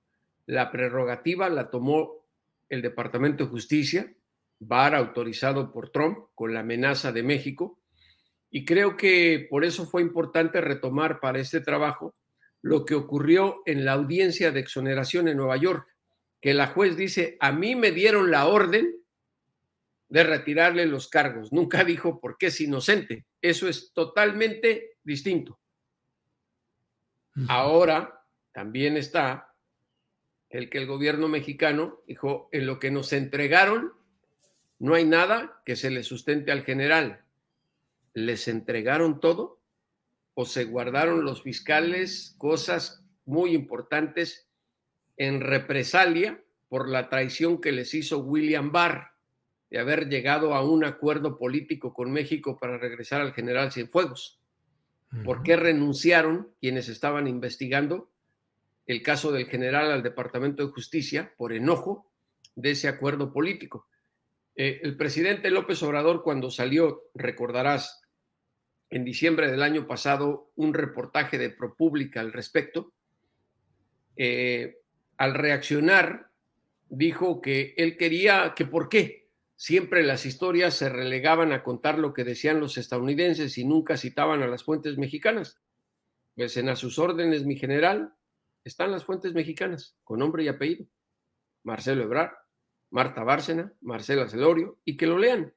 Digo, más allá de lo que puedan decir, ahí están los testimonios. Incluso recupero las declaraciones del presidente el día que detuvieron a Cienfuegos en Los Ángeles. Y poco a poco se puede dar uno cuenta cómo fue cambiando el discurso del presidente. Casi 24 horas después de que lo detienen, casi fue de alegría, recordarás el tono del presidente. Sí. Y después cambió la presión de los militares. En el libro doy cuenta que incluso empresarios se ofrecieron a pagarle la defensa legal a García Luna. ¿Hasta dónde llega la influencia y poder de los militares, Julio? Jesús, ¿quién le dice a sus órdenes, mi general? ¿Acaso el presidente de la República a los militares? Pues es, digamos, es una, una metáfora que utilizo en el título, no es que lo hay, sea una cita sexual, pero pues eh, por eso mencionaba hay que leer lo que dijo el presidente, recordar lo que dijo un día después de que detienen a Cienfuegos y cómo poco a poco fue cambiando, porque además alguien dentro del Palacio Nacional me empezó a decir, venían todos los días a hablar con el presidente, querían saber cómo estaba el caso, cómo había avanzado, y a alguien, que eso sí no pude descubrir quién, se le ocurrió la DEA o el general. Y Estados Unidos estaba en una situación de indefensión ante un planteamiento así, pero podría haber reaccionado como Trump amenazando con imposición de aranceles u otro tipo de cosas. No había esas circunstancias. No, no en este caso, no en este caso. Me parece que Estados Unidos la tenía muy clara. Su intervencionismo a través de la DEA es más importante que un general. Para ellos, además, Cienfuegos, ¿a quién lo conocía en Estados Unidos? Digamos, la sociedad ni se enteró la verdad, hay que ser muy honestos. Los estadounidenses, como es como en el caso de García Luna, ni saben, por eso no hay prensa estadounidense cubriendo el juicio, porque no es un tema que les interese ni les importe. Y aquí sí había muchos intereses, la guerra contra el narcotráfico. Jesús, ¿queda algún resquicio para que Estados Unidos pueda retomar más adelante el caso de Cienfuegos o es eh, expediente ya? Ya, ese expediente muerto. El tema aquí sería si algún, en algún momento con los años, seguramente ya voy a estar bajo tierra por las leyes de, de la liberación de la información, alguien que se acuerde de este caso, un investigador, algún académico, solicita a los archivos de Estados Unidos ese expediente que presuntamente no se le entregó completo a México. ¿Qué habrá ahí, Julio? Jesús, pues muchas gracias por esta, por esta oportunidad de platicar tanto de lo actual en Nueva York como del otro tema que no deja de estar relacionado porque son justamente los intereses políticos y el manejo de lo judicial a conveniencia de ciertos intereses. Y, están ligados, Julio, porque justamente el juicio de Genaro García Luna, el de lo que iba a ocurrir con el general Cienfuegos tienen que ver con la misma investigación y con varios de los testigos que participaron. Uno de ellos, Edgar Beitia, el exfiscal de Nayarit. Y además, y además, en el juicio de Joaquín El Chapo Guzmán Loera, donde se habló tanto del narcotráfico, fue justamente eh, Donahue, uno de los jefes de los fiscales en el Departamento de Justicia, que dijo, vamos por Cienfuegos, vamos por García Luna, desde entonces. Y te repito, Julio, yo me enteré por un pitazo de un fiscal de la operación Padrino, se lo informé para tratar de corroborar la información a Marcelo Ebrard, al fiscal general de la República, meses antes de que detuvieran a Cienfuegos. Si no le avisaron, pues no me creyeron. al final de cuentas soy un simple tecleador, pero la historia terminó con el arresto del general Cienfuegos. ¿Quién tenía razón? A sus órdenes, mi general, el nuevo libro de Jesús Esquivel, que hay que leerlo porque nos va a dar mucha luz sobre este tema que es trascendente para entender las relaciones militares, políticas de estos tiempos recientes en nuestro país y la historia general del poder del narcotráfico en muchos ámbitos. Eh, Jesús, a reserva de lo que desees agregar, yo te agradezco mucho que hayas estado esta tarde con nosotros. No, al contrario, Julio, muchas gracias. Un fuerte abrazo y buen fin de semana. Igual, que estés bien, Jesús. Hasta pronto. Bien, pues hoy hemos estado con el Jesús en la boca. Jesús García, eh, editor y reportero de La Opinión de Los Ángeles, y Jesús Esquivel, corresponsal de la revista Proceso en Estados Unidos, para hablar sobre el otro tema que nos tiene, pues yo no sé si con el Felipe de Jesús en la boca, que es el tema de eh, el juicio García Luna y las implicaciones, hacia dónde, hacia Felipe de Jesús.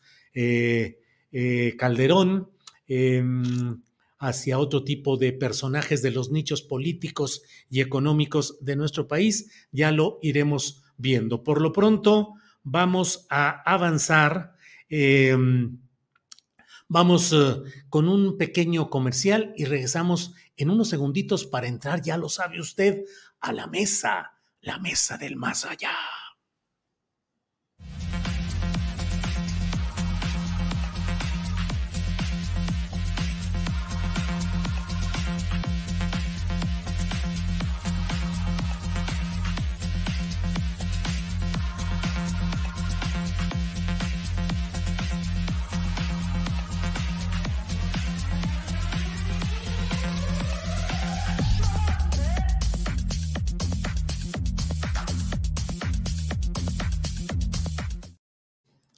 Bien, pues son las dos de la tarde con dos minutos, dos de la tarde con dos minutos y ya estamos aquí puestos para seguir adelante con nuestro programa. Y un programa que ya sabe usted que tenemos siempre la oportunidad de ser desmonetizados. Y siendo la una de la tarde con 59 minutos, nos avisó YouTube que queda limitada la monetización de nuestro programa.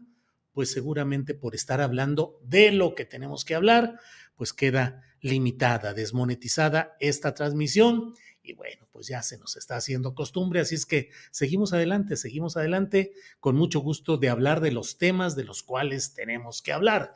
Y siendo las dos de la tarde con dos minutos, entramos en la muy conocida, sensacional, espectacular, la mesa, mesa del más allá.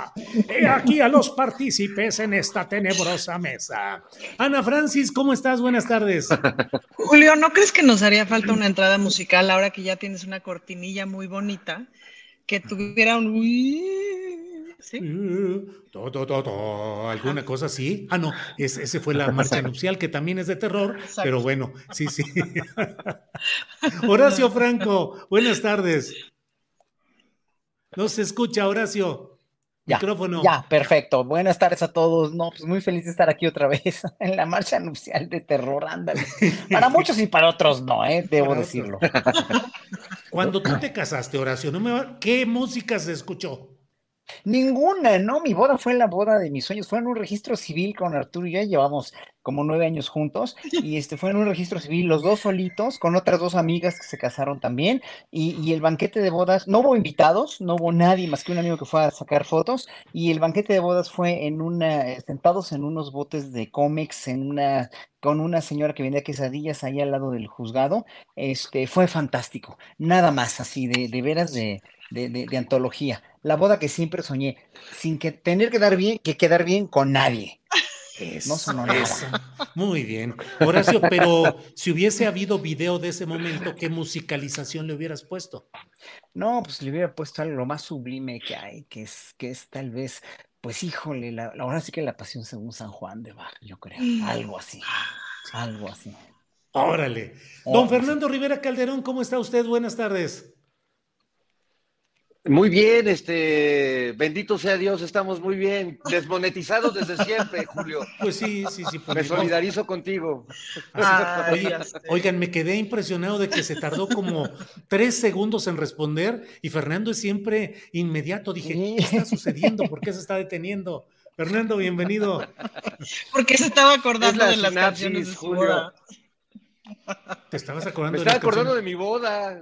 Sí, Es que a ver, me casé, platícanos. Me casé hace, hace muchos años en una lejana vida que tuve, pero como desde entonces ya no creía ni en la iglesia ni en el Estado, me casé en un teatro, en el Cadaca, y en Coyoacán. Escribí la boda, salvo la parte donde eh, la mamá de mis hijos decía sí o no. Eh, y hicimos una especie de performance muy divertido. Nos pusieron una soga al cuello, pero era una soga como de ahorcado. Y no me acuerdo qué canción hubo, pero sin duda nos hubiera quedado muy bien la de Highway to Hell de AC/DC. Órale, muy bien. Ana Francis, ¿qué música asocias con estados sentimentales, bodas, momentos? Ay, Julio, yo tengo todo un, sound- un soundtrack para mi boda, para mi futura boda, porque yo espero casarme, no sé si pronto. De blanco, porque- de ajá, blanco. Pero de, no, de blanco no. Bueno, puede ser porque se me ve bonito el blanco, la verdad. Este, pero pues sí tengo todo un soundtrack de canciones cursis, Julio. Yo soy muy cursi. En las otras bodas que tuve, no me acuerdo de música que haya sonado. No, creo que no. Bueno, por ejemplo, en la primera boda me acuerdo de haber cantado ya borracha después de sabe cuántos mezcales y pulques, porque había mezcales y pulques, y canté, canté aquella de si tienes un hondo penar, piensa en mí. Se la canté a la que en ese momento era mi esposa, llorando, sí, y ya. Órale. Fin del recuerdo. Bueno. fin del recuerdo. ¿Alguna canción de Agustín Lara te estremece, Horacio Franco? Pues fíjate que, que son- melódicamente hablando son muy buenas, muy buenas. Vera- hay una de Veracruz, María Bonita también. O sea, es que melódicamente hablando tiene una calidad de composición impresionante, Agustín Lara. Pero, pero no, como no me, no, no me he profundizado mucho en, en, en, en, en- en el compositor, eh, en el análisis del compositor, lo único que sí te puedo decir es que todas las melodías, todas, todas las que le conozco, son muy bonitas, están muy bien logradas, están muy bien equilibradas. Es música popular de una fineza maravillosa. Y es lo que te puedo decir de Agustín Lara. Ese sí lo admiro muchísimo, así como, bueno, a Grieber y a Guti Cárdenas, son compositores ¿verdad? de música popular inmejorables. Y hay muchos otros también después que, siguen siendo muy buenos. Bien, Horacio. Fernando Rivera Calderón, Juan Gabriel o José Alfredo Jiménez. Ay, qué, qué buena pregunta. No, yo creo que a mí me pega más Juan Gabriel porque, porque este, hay, eh, estoy más deconstruido. Este, José, es que José, José Alfredo, José Alfredo perdón, perdón, perdón, diputada. La verdad es que creo que hay algo, algo muy interesante que sucede entre José Alfredo y Juan Gabriel, que, que es muy importante, porque si bien José Alfredo ya es un macho mexicano eh, con una sensibilidad diferente a la, a la, canción ranchera vengativa y tremenda. Eh, José Alfredo todavía... Ahí desaparecí, ahí estoy. El te solté la rienda y como esta cosa de... y el potrillo, ¿no? Y esta... esta eh, sí, que el caballo blanco se la compuso a un Mercedes-Benz que se había comprado, la verdad. iba manejando en el periférico y dijo mi caballo blanco pero Juan Gabriel cambia desde por, su orientación, por su manera de, vivir la vida. Él agrega a la canción vernácula mexicana eh, dos palabras que a mí me parecen fundamentales. Y es, y es verdad lo que estoy diciendo. Antes no había esas palabras en la lírica, por lo menos en la, en la lírica hecha por hombres. La palabra por favor y la palabra gracias y la palabra perdón esos tres conceptos me parecen fundamentales y hacen que a mí Juan Gabriel se vuelva muy entrañable porque no solo era la música que le gustaba a mi papá y a mis amigos, era la música que le gustaba a mis abuelas y a mi madre, porque Juan Gabriel pues conecta con este lado femenino, también vernáculo, también dramático, pero mucho más, mucho más cercano a ambas partes, ¿no? Eh, Ana Francis, por favor, ante el jurado, explique a qué se refirió con eso de que le gusta mucho la música cursi. ¿Qué significa cursi? De ejemplos ante el jurado, por favor. Bueno, como la música en donde se expresa el amor, en donde se expresa que estás enamorada y así, pues me gusta mucho, sobre todo en, en cuanto a ser amiga de Rivera Calderón, pues también soy deconstruida. Y justo encontrar, encontrar expresiones de amor mucho más acordes a una feminista, híjole, pues es una bronca. Y ahí fíjate que de mis compositoras favoritas de canción vernácula, que desde mi perspectiva es, es, híjole, es brutal como ha eh, reivindicado y renovado la canción vernácula, es Vivir Quintana que tiene unas canciones de amor bien bonitas, pero que no son patriarcales, Julio, que no son de me arrastro ni te sigo por todos lados a ver dónde estás y te espío porque, porque te amo, este, o, o, mátame porque me muero, o mátame pero no me dejes, sino nada, de amor, de... Hay una, hay una frase muy bonita que dice, quiero que conozcas a mis amigas y quiero conocer a tus amigas, o sea, ¿no? Que, que tiene cosas así de, pronto muy, muy frescas, muy bonitas, muy inocentes, eh, y unas letras tremendas. Bien, eso. Pero como, qué, por ejemplo, ¿te gustan canciones de Diego Tobar, de La Oreja de Van Gogh, de Zoé? No. Me gusta Natalia Lafourcade, por ejemplo. Esa de Corazón, tú sí sabes quererme como a mí me gusta. Es muy bonita, Julio. Porque además, tú sí, es decir, no es que tú me quieras, es que tú me quieras como a mí me gusta que me quieran. Entonces, pues eso ya implica un, ¿no? ya implica una cosa bonita. Este, luego la chilena, ¿esta cómo se llama? Ayúdenme con el nombre. de... Mon Laferte. Mon Laferte tiene unas bien padres. Luego ya naturalizada mexicana. Ya naturalizada mexicana, mm. tiene su parte luego muy intensa, pero que también me gusta mucho. Bien. Eh, Horacio Franco, ¿qué significa eso de estar o ser deconstruido? Y no sé si tú eres deconstruido o de construcción maciza e irrefutable. Yo me construyo diario, todos los días. Así que yo no sé lo que es estar deconstruido ni ser deconstruido. Yo lo que, lo que quiero para mí, lo que yo quiero para mí es evolucionar y evolucionar y evolucionar y todo el tiempo estar mejor mentalmente, físicamente, emocionalmente. Y para eso se tiene que trabajar mucho, mucho, mucho. Y, y, y, oyendo lo que estaban diciendo de la cuestión de, de la de la cursilería y la música, yo que eh, escucho otro tipo de música, que no conozco eh, tanto de música popular, sin embargo, este, lo que te puedo decir es que el estereotipo de cursi eh, a mí no me gusta usarlo porque en un momento es muy, eh, es muy, este, también es muy machista, yo creo. Es muy machista y es muy, este, eh, música cursi, como por ejemplo, a muchos les, pudo, les pudo haber parecido en los 40, había un sentimiento anti-chopaniano en todas las escuelas de música en México. O sea, Chopin era cursi y era, y era pastelito y era casi como, casi que si tocaba Chopin, te reprobaba, ¿no? o, o eras eras débil de carácter, porque estaba el nacionalismo de Chávez, el nacionalismo de, obviamente, de los Chávez, de Carlos Chávez, ¿no? No de Oscar Chávez, de Carlos Chávez, este, eh, eh, y de los muralistas mexicanos. Y era una época, sí, muy machista, además, muy, muy machista, pero este, Chopin, pues era la, la antítesis de toda esa música porque era sentimental.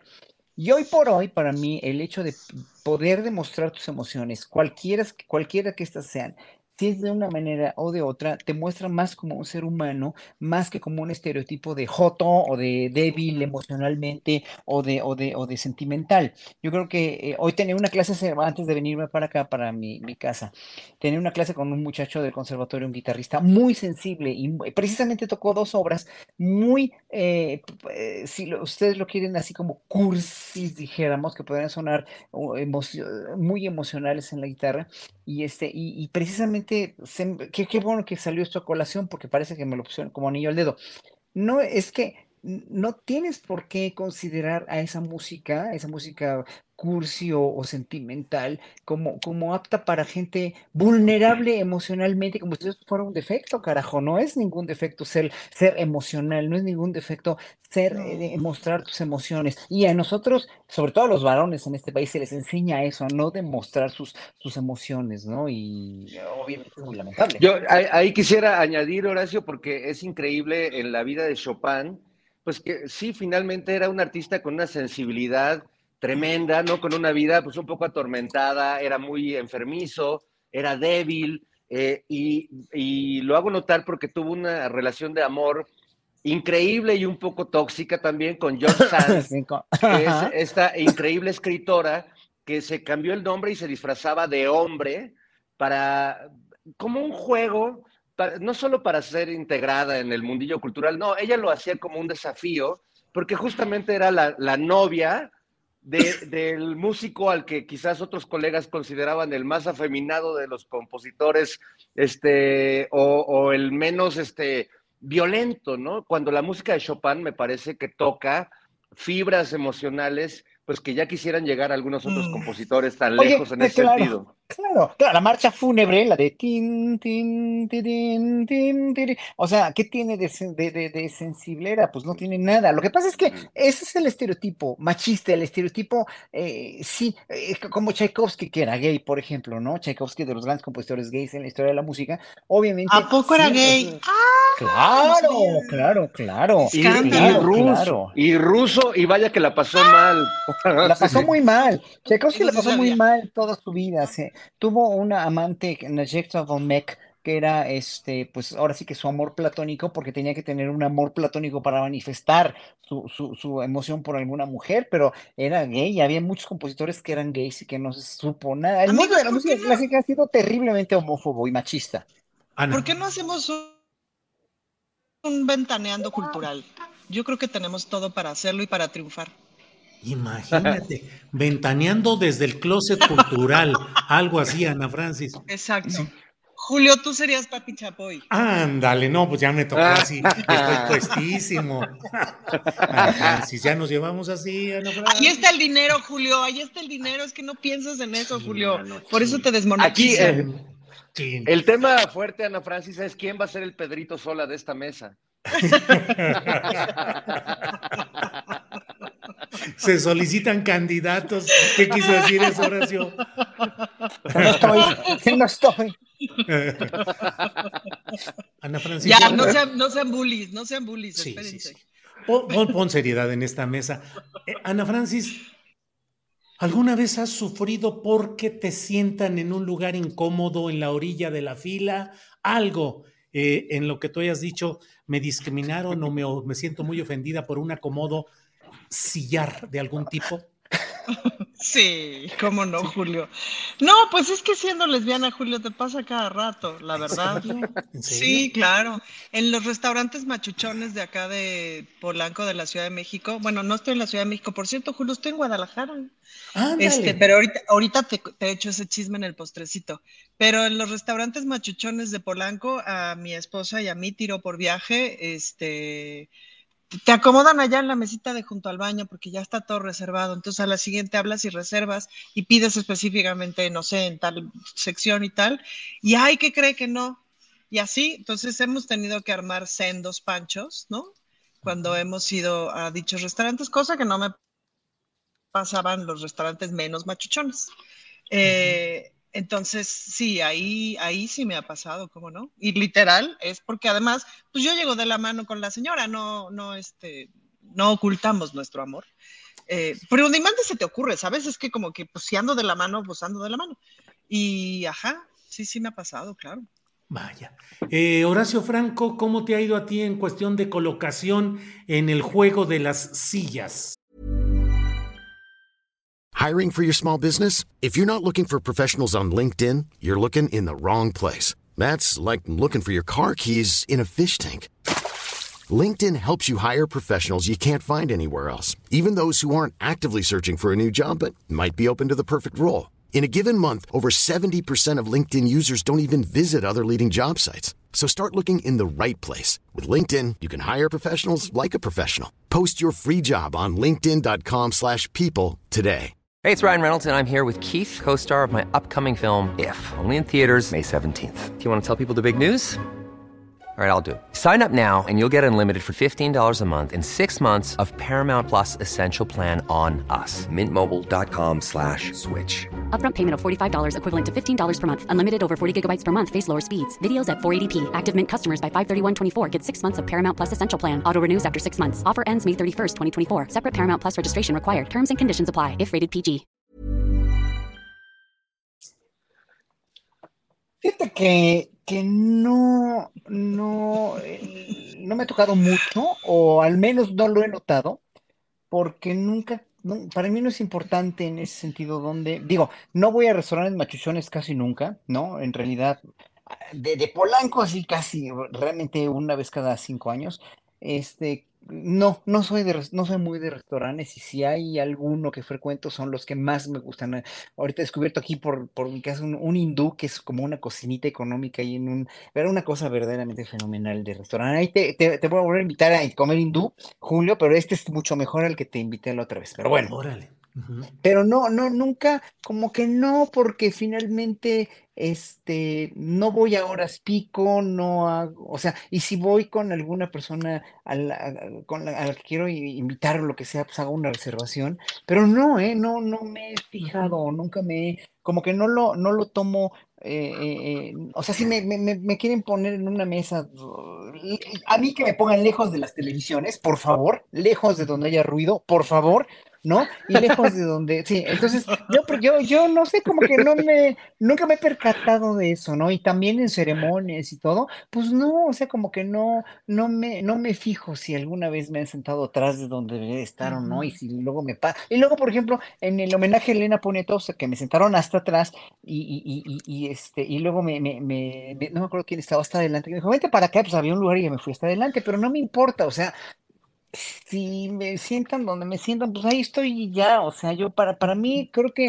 el, el- en ese sentido sí hay mucha más discriminación a las mujeres y mucha más obviamente a los indígenas y a la gente con la, la- de la pigmentocracia finalmente, ¿no? La gente que con piel más oscura o con rasgos indígenas, que yo también, yo, yo soy, yo me hice la prueba genética, tengo 55% de indígena mexicano, lo cual me hace sentir muy orgulloso pero pues me hace muy feliz, pero no me han discriminado por eso, o al menos yo no me siento sujeto de discriminación. Creo que por eso no me he fijado tanto. Sí, bien. Eh, mira, eh, Fernando, Angie Leiva Araujo dice, yo le canté una canción de monocordio, me hace existir a mi esposo en el altar. Y todos los Mm. invitados lloraron de emoción. Fue algo inolvidable. Nadie lo esperaba. Hasta el padrecito se conmovió. ¿Cómo ve, don. Fernando, lo que anda haciendo? Bueno, me ha tocado cantar eh, algunas de mis canciones en varias bodas que me han invitado personas de- del público y, y siempre es muy bonito para mí porque a veces es el vals, lo, lo canto yo ahí con mi guitarrita y antes de que entre la orquesta pues baila la pareja. Eh, me ha tocado mm, hasta, bueno, me ha tocado cantar hasta en velorios, mi querido Julio, de, de gente muy entrañable. Y creo que pues es una experiencia muy bella compartir tanto los momentos hermosos de una vida como, como los más trágicos. Y bueno, ya nada más para hablar de un poco de las sillas, yo sí me sentí una vez excluido, no, no en las bodas que siempre me mandan, o ahora en la, en la fiesta de los músicos, que te mandan a la mesa de la esquina al lado del baño siempre, ya estoy acostumbrado a eso. Pero sí sentí feo hace algunos meses que fuimos a, eh, que de hecho estaba con mi querido Horacio Franco, y de repente salió Claudia Sheinbaum y me dice Horacio, oye, vamos a tomarnos una foto. Sí, vamos. ¿Y qué crees, Julio? Te echaron a la orilla. Que Claudia Sheinbaum editó la foto y me, y me quitó. Y, No. y ¿De entonces veras? nada más, como cuando terminas con una novia y entonces ya sale tu foto y nada más se ve tu bracito y un cachito de cara. Entonces me sentí, me sentí muy, este, muy triste de haber sido este, editado de la foto, que ya es la nueva manera de excluirte en estos tiempos virtuales. Oye, Fernando, ¿y a qué se habrá debido? ¿Algún tipo de, de censura, represión No llores, política? Fer, ¿Vas no a llores. Sí, no llores por esa foto argentina. Yo creo que básicamente por feo, Julio, porque la candidata tiene que ¿Cómo cuidar su imagen pública. Era para no echar a perder la foto en general. La foto. Bueno. No, no, no creo, no creo eso. Por eso prefirió salir con el escorpión dorado que usa máscara. Yo debería Claro. aprender esa, seguir esa lección. Ana Francis, lectura feminista del hecho. ¿Cómo viste la entrevista de la jefa de gobierno con el escorpión dorado? He escuchado opiniones de quienes dicen que hubo como una actitud que es eh, clásica en él, el personaje es así, pues muy impositivo y hasta de eh, coqueteo entre eh, juego y no. Hay, hay quienes dicen fue un acoso, otros dijeron estuvo muy tiesa la jefa de gobierno frente a la forma de ser del escorpión. Lectura feminista, por favor, Ana Francis. Lectura feminista, pues es que bueno, es lectura feminista, pero también es lectura de alguien que aprecia profundamente a la jefa de gobierno por todas las razones eh, por las cuales me corresponde apreciarla, que es porque es una buena gobernante. Em, y a mí el personaje, la verdad es que me, me resulta fascinante todo lo que genera con esa timidez que tiene, o con esa aparente timidez, o con esa forma tan mesurada que tiene de, de hablar, de dirigirse y tal, pero que tiene una contundencia para trabajar, pues que es brutal y que eso es justamente lo más importante. Y me divierte muchísimo todo lo que genera esa mesura. ¿No? Todos los comentarios que genera de si sí es acartonada, si no echa el chiste, si no es di- dicharachera y etcétera, pues porque no es dicharachera, salvo, me imagino, en sus espacios de mucha intimidad, eh, con, sus, con su círculo más íntimo. Pues me pareció muy divertida, Julio, me pareció muy divertido que se aviente a hacer esas cosas, em, que se aviente a entrarle el lenguaje popular. Pues el escorpión se portó como el escorpión, es un poco como la canción de Shakira, ¿no? De, ¿y, y qué piensas de la canción de Shakira? Pues que es una canción de Shakira y que hay que tomarlo desde ahí. Y pues esas conversaciones yo las disfruto mucho. Es como cuando fue con Marta de baile, es decir, pues Marta de baile se portó como Marta de baile y es interesante verla también en esos espacios porque se le quita, se le quita la, ay, la solemnidad horrorosa de la política, Julio, que es aburrida y que es horrorosa y que no creo que sirva para mucho, ¿no? Pero sí crees que se le quitó esa solemnidad y esa tiesura a la jefa de gobierno con el escorpión dorado? A, a- ese personaje sí, lo que pasa es que el personaje es así, la jefa de gobierno es mesurada, es mesurada y es tímida. Entonces, no creo que vayamos a, ver cosas distintas en ese sentido, pues, ¿no? Y pues está, como raro estar ahí con el escorpión dorado y teniendo también que conservar, pues, conservar las formas. Es un personaje bien observado, ¿no? O sea, la jefa de gobierno va al baño y alguien está tomando una foto. Entonces está cañón porque vive, vive súper observado, pues, ¿no? Y de eso hay que estar consciente todo el tiempo. Entonces, si cada cosa que haces estás con- consciente de que te están grabando, uy, pues hay un lado que tienes que literal que conservar, porque si no, qué locura, ¿no? Bien, Ana.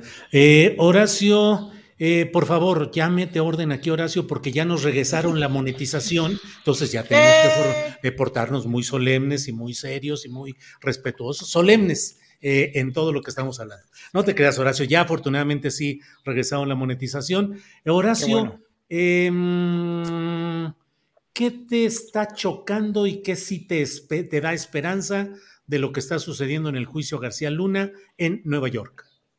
Mira, para mí el juicio de García Luna es como ya lo decía Jesús García hace ratito, eh, que lo está escuchando mucho, ¿eh? Y, yo creo que el juicio de García Luna para los Estados Unidos significa realmente eso, el juzgar a un criminal, para ellos, para su cosmogonía, ¿no? Para que no va a cambiar nunca, que no van a dejar de consumir drogas ni de ser los principales eh, fabricantes de armas y de ser la doble moral por excelencia en el mundo, ¿no?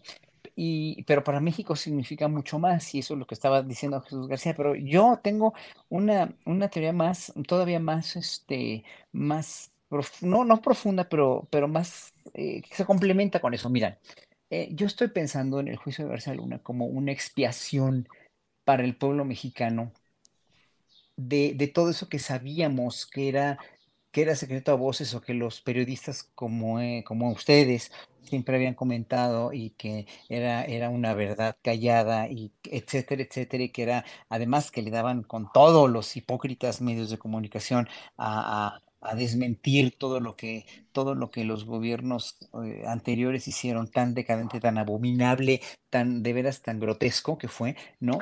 Eh, que lo que nosotros queremos es que una autoridad extranjera que moralmente no significaría mucho para nosotros, ¿no? No tendría por qué significar mucho, pero que se, expusiera, se culpara, se reconociera. Y, y, para nosotros, como el pueblo mexicano que somos, que queremos yo creo que la mayoría del pueblo quiere el bien para su país. Solamente este, este puñado de personas, los mismas que están este, ayer enunciadas por, por Pablo Gómez en la mañanera, ¿no? Esas son las que no quieren que esto cambie porque no les conviene, obviamente. Imagínate que te quiten todo tu tinglado, que toda tu carrera te la tumben, como se la pudieron tumbar al Universal o a cualquier otro periódico, no es el Universal nada más, o toda una presidencia quedara en entredicho, o toda una, un sistema de gobierno quedara verdaderamente devastado por una verdad, que ya sabemos que sí es verdad, que ya sabemos cómo nos fue, pero que no es lo mismo que te lo digan en tu cara los periodistas o que el pueblo mexicano lo sepa, a que, a que salga refrendado en un juicio internacional, aparentemente, eh, que, que, que, también es un cierto signo malinchista de ver a la justicia estadounidense como mejor que la mexicana, pero tenemos una justicia tan mayoritariamente patética en este país que obviamente pues cualquier otra nos vendría bien, ¿verdad? Y eso es lo que a mí me duele, porque finalmente, eh, eh, ojalá que, ojalá que tenga, salga como tenga que salir la cuestión, pero que finalmente salga a la luz la verdad, eso es lo más importante, ¿no? Que va a estar difícil porque obviamente la verdad a muchos, incluso a la DEA, incluso al gobierno de Estados Unidos, pues no le parecería no convenirle, pero bueno, esperemos que ya estado centrados en gastos así como esto y como esto que acaba de denunciar también Jesús Esquivel en su libro, obviamente, pues son verdades que no convienen a gobiernos, que no convienen a militares de alto rango. Entonces, bueno, independientemente de eso, lo que queremos es expiar nuestra, nuestra historia y decir, sí, híjole, qué mal lo hicieron. Es como los testimonios de los judíos eh, masacrados en Auschwitz que sobrevivieron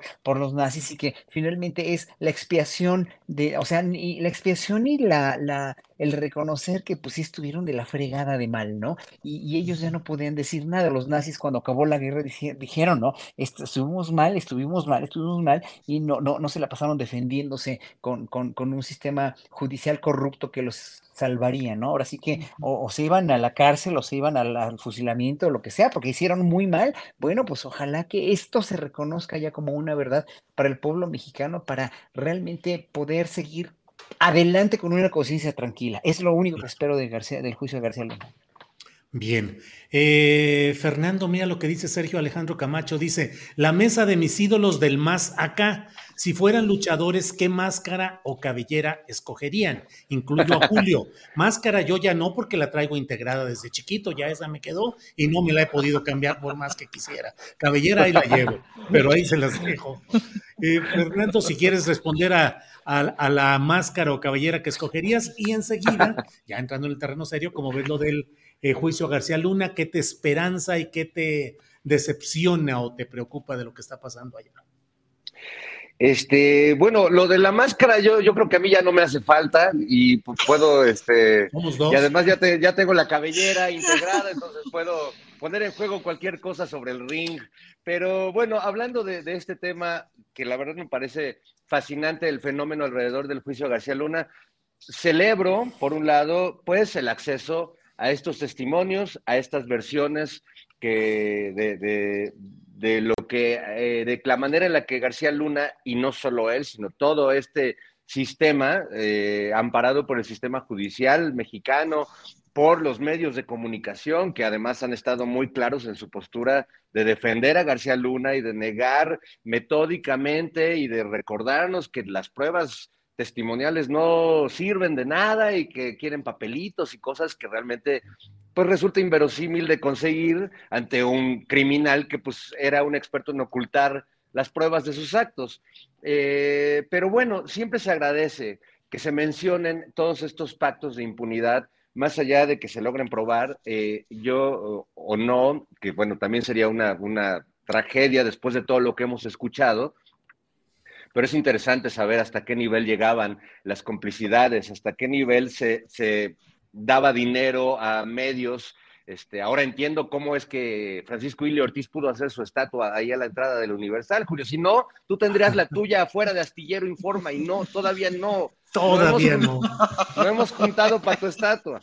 Entonces, eh, también me sorprende mucho la negación, en el lado negativo, la negación que hay en México del tema de García Luna. Cómo estos líderes de opinión, eh, porque ayer justo estaba viendo a Ciro y eh, ya no digamos a Raimundo Rivapalacio y a todos estos que se han convertido en defensores de oficio, ¿no? Ni siquiera les tienen que pagar, bueno, a lo mejor ya les pagaron mucho, no quiero tampoco acusar a nadie. Sí, no los este, difames de que no recibieron dinero, no los difames. No, no, no, sería, sería una infamia de mi parte, ¿no? Pero bueno, pues ya hay muchas menciones ahí y sí me parece muy loco porque justo esta prensa mexicana, y pienso por ejemplo en alguien como Raimundo, que siempre ha idealizado a la política y a la justicia estadounidense, y que les parece a ciertos sectores de esta sociedad que los gringos todo lo hacen bien y que ahí sí se aplica la justicia, el discurso de las últimas semanas es que los tribunales gringos trabajan para la 4T y para el vengativo López Obrador,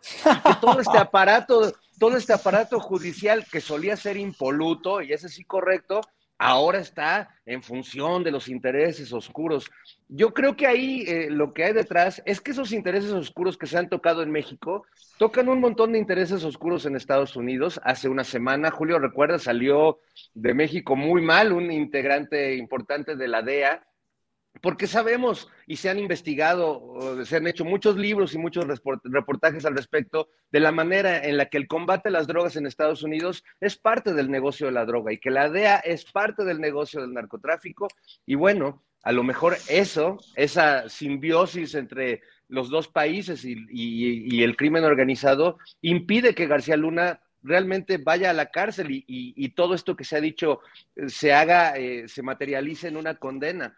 Pero bueno, tampoco es este, cualquier cosa que todos nosotros nos estemos enterando de cómo operaba el cártel de Felipe Calderón, que ahora Margarita Zavala me preocupa la mordidota de lengua que se dio este, diciendo que, que nunca pactaron con el crimen organizado, ¿no? Como, a lo mejor por eso habla tan pues, mal, porque se muerde mucho la lengua. A lo mejor eso es, ¿verdad? Sí, claro, una cuestión fisiológica. Sí, claro. Fernando. Tienes toda la razón. No, no, no, con, eso me quedo, con que eso explica. Eh, muchos dicen que es el cantinfleo de Margarita, pero no, yo creo que ya de tanta mordida de lengua, que de tanta. Porque además, como la gaviota, pues sale ella a defender al, señor, que, el señor que está allá este, echándose unos drinks en, en Madrid, ¿no? En la movida, literalmente en la movida madrileña. Entonces, bueno, siempre este, es muy aleccionador todo esto. Pues sí, qué buena explicación o análisis fisiológico, porque la lengua, cuando se divide, cuando tiene un problema así, se vuelve lengua bífida. Lengua bífida, así le llaman. Y se enreda. Se enreda, sí, sí, se puede de todo. Y viperina. ya no quise yo, pero por ahí Así es, lo viperino. Julio, rápidamente, ¿eh? rápidamente debo agradecer el, el, superchat que te mandó nuestro querido y adorado Daniel Roblesaro. Eh, y nos adelanta algo de su segmento de hoy. Eh, dice, el nivel académico define la respetabilidad de una persona. Es lo, es lo mismo conocimiento que inteligencia. La edad define la madurez. Eh, ¿Y cómo se mide la edad mental? Qué, qué buen, qué buen. Este, este hombre es luz. Es la luz hecha hombre, Daniel Roblesaro. Así es. Así es, con Maura Aro, su madre, que es también todo un personaje, toda una mujer culta, trabajadora, entregada, con una... Eh, están atentos a la información, al análisis, a todo. Y también su hermana de Daniel, hija de Maura Aro. Eh, Ana Francis, ¿qué hacemos respecto al tema de mm, cómo vas viendo lo del tal juicio? ¿Qué te de, parece más relevante? ¿Qué te sugiere Pues- lo que está pasando? Pues muchas cosas muy interesantes en términos de narrativa. Yo crecí viendo la ley y el orden, me, me la pasaba bomba viendo la ley y el orden. A mi mamá le encantaba la ley y el orden. Entonces, claro, en- yo sí tengo introyectada como mucha gente esta idea de que el sistema judicial gringo es el que sí funciona, que nadie es eh, corrompible ahí, que nadie está corrupto, que los jueces y juezas respetan, etcétera. Me es muy difícil imaginar hago mal, pues, pero está tan metido en mi, en mi DHL que me es muy difícil imaginar que algo de ¿En tu ADN corrupto. o en tu DHL? Es que yo te, yo te manejo el DHL, Julio. Este, eh, me es muy difícil imaginar que ese sistema sea corrupto, pues, ¿no? Y es absurdo porque esa es un- una narrativa que claramente nos han vendido requete bien. Ahora, esa, esa, digamos, tara que tengo de imaginar otra cosa, pues hace mucho más divertida la circunstancia de imaginar a mi cabecita de algodón echándole una llamada a uno de los abogados de la ley y el orden, ¿no? Para dominar todo el asunto, o a uno de los jueces, o al fiscal de distrito de la ciudad de Nueva York, ¿no? Para este, manipular todo ese asunto. Ese, ese es de risa loca, ¿no? Toda esta cosa de, de que AMLO es poderoso hasta allá, es muy divertido. Pero ya hablando en serio, es brutal que sepamos, como toda la información que nos dio ayer Pablo Gómez, por ejemplo, de por dónde se va el dinero, etcétera. Y eso me hace enojarme muchísimo, pero con el sistema financiero gringo, Julio, porque vía Barbados, vámonos a comprar propiedades en Miami y se acabó y se blanqueó todo. Eh, y ya se legalizó todo ese dineral. ¿Y dónde se queda ese dineral? En México no, se queda en Estados Unidos y es una parte fundamental, es una base fundamental para la riqueza y el sistema financiero de Estados Unidos. Y eso no es menor, pues, ¿no? Y, y eso duele un montón. Y este dato que daba Jesús Esquivel hace ratito que decía que se les mueren de sobredosis 270 y tantas personas diario, ¿no? Si mal no recuerdo el dato, que es así de no manches. O sea, se les mueren 270 y tantas personas todos los días de sobredosis de drogas ilegales y de veras, de veras, nadie está hablando de toda la operación que sostiene allá, este, de toda la distribución, venta, etcétera, etcétera, y todo el dineral que se mueve allá y de la relación que tiene con la economía. De veras, nadie está hablando de eso allá. Pues eso me parece brutal. Ver la lista de los nombres, ¿no? De las empresas, de la gente que prestó su nombre o que está ahí asociada con García Luna. Y luego me pongo a pensar mucho, Julio, en qué se habrán dicho. Es decir, ¿qué se habrá dicho Felipe Calderón a sí mismo? ¿Qué se habrá dicho? ¿Qué se estará diciendo Margarita Zavala? Seguramente se lo dice torpemente porque yo creo que hasta consigo misma habla con esa torpeza. ¿Qué se estará diciendo a sí misma? ¿Qué se habrán dicho en esos tiempos, en esos momentos? Eh, estamos defendiendo a México al apoyar a un solo cártel, que es mejor ante la circunstancia, porque así hay un cierto orden eh, y los daños colaterales etcétera. Y todo este dinero en realidad, pues son negocios que de todos modos iban a hacer. Eh, todos estos negocios de seguridad y de etcétera, y este dinero se necesita, o sea, ¿cómo te ves al espejo todas las mañanas para continuar? Esas son muchas de las cosas que yo me pregunto con esta narrativa. ¿Qué espero del juicio? Pues bueno, pues yo espero, como soy eh, esperanzada, que ya me conocen, pues claro que espero que se vaya a la cárcel este Móndrigo, espero que se logre recuperar algo de dinero y se regrese a México, espero que se lleve a juicio a Calderón por genocida maldito. Eh, Y si se lleva a juicio a Calderón, pues eso implica también que empiecen a caer como dominós muchos otros, pues, ¿no? Eso es lo que yo espero. Ay, pero probablemente no pase. Em, pero, pero enterarnos de todo esto, Julio, es que es brutal. Y luego estas cifras así de 800 millones de dólares, ¿no? Que, que ¿cómo te los imaginas, no? ¿Cómo? O sea, eso, cuando, cuando hablaban de esta cifra de, porque mira, los 20 millones al universal o no sé cuántos eran, medio te los imaginas, ¿no? Y claro, ¿cómo? Es decir, ¿qué hacían? ¿Qué haces si eres un eh, periodista que pues estudias y tienes ideales y no sé qué, y después entras a los medios y te das cuenta de que no hay mucho de otra. Y lo comparo porque entre mis 20 y mis 30 no había manera de hacer buena televisión. Después me parece que empezaron a desarrollarse unas otras cosas. Pero para quienes estábamos en esa época, estoy hablando de los noventas, había que elegir eh, en hacer mierda de televisión y tener un poco más de dinero o en, pedalearle por otro lado. Afortunadamente no tuve que tomar la decisión porque pedalearle por el otro lado luego, luego me dio para comer, entonces la decisión fue fácil. Pero, pero para muchas compañeras no. Y y salvada la, salvada la comparación, ¿qué pasa si sales de la carrera de periodismo y entras a medio y haces estos trabajos como tanto nos ha costado, nos ha contado Fernando Rivera Calderón de sus inicios y tal, y de repente te dan un super espacio y se supone que puedes decir lo que tú quieras y no sé qué, y te pagan de un trancazo, estás ganando, no sé, 300, 400 mil pesos al mes y te comprometes a cosas, a comprarte una casa y tus hijos a cierta escuela, no sé qué, y de repente te dan línea, porque así es como funciona. No te dan línea el día uno, te dan línea año y medio después, ya que estás acostumbrado a ese nivel de vida, ya que tienes compromisos, ya que estás... ¿Y qué haces ahí? Pues, ¿no? No los, o sea, entonces, y toda esa gente, pues ahí está, ¿qué haciendo? Pues defendiendo a García Luna, porque hace mucho que está embarrado, pero con toda su alma y con todo su ser, y se sienta en su casita de Malinalco y voltea para otro lado y se toma su whisky. Así es, así digo, coincido plenamente, Ana Francis.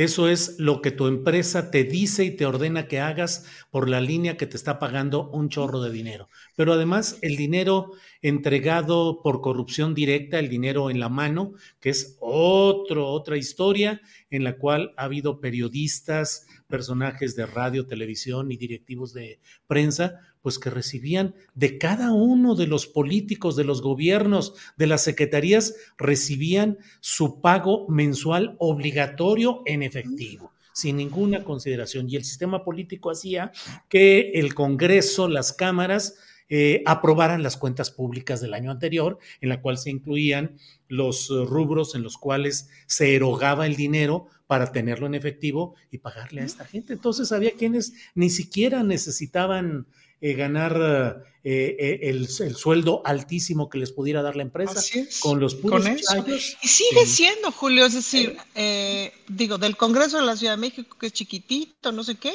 pues hay varios, digo, a ver, ya me pasaron el chisme, que te, te venden la nota en 500 pesos. Y la verdad es que de pronto digo, puta, no me convendrá pagar 500 pesos para que salga publicado esto que es importante. Y digo, pues no.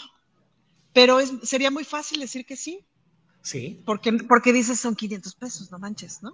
Claro. Sería muy fácil decir que sí, pero ese es el principio de un camino que te lleva al infierno. Obvio no, pero te la venden. Y también ves a los compañeros de pronto de la prensa y dices, puta, se ven que la están padeciendo, se ve que no ganan chidos, porque te la están vendiendo en 500 pesos, tampoco, ¿no?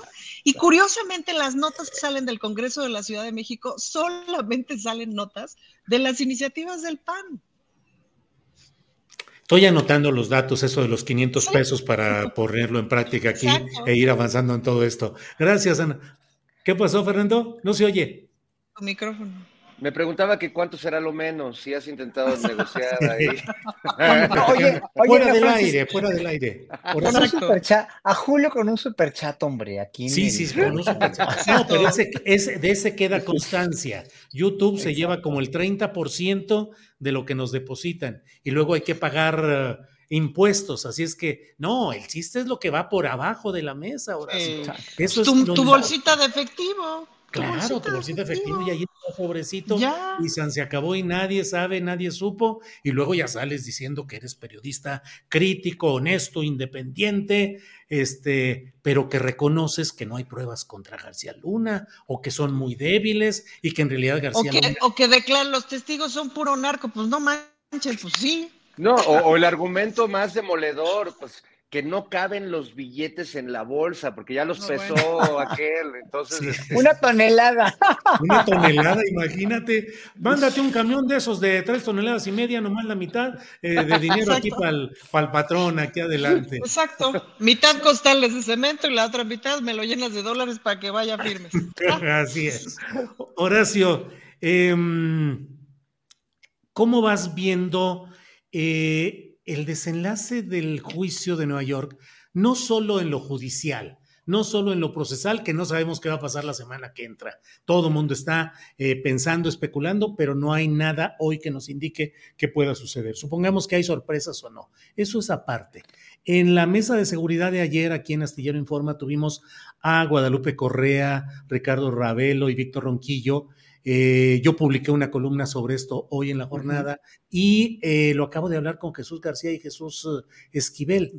¿Qué tanto lo que está ganando el esquema de poder en Estados Unidos es mostrar la podredumbre institucionalizada de México para facilitar más los planes de mayor intervencionismo que incluso ya 21 procuradores estatales, la mayoría de origen partidista republicano, dicen que cataloga Estados Unidos como organismos extranjeros terroristas a los cárteles mexicanos, lo cual implicaría una forma de intervención incluso mediante armas de fuego para exterminar a esos terroristas, como lo ha hecho Estados Unidos en otros lados. ¿Qué tal, Horacio, si la ganancia de esos poderes gringos sea la exhibición de México, más que la de García Luna?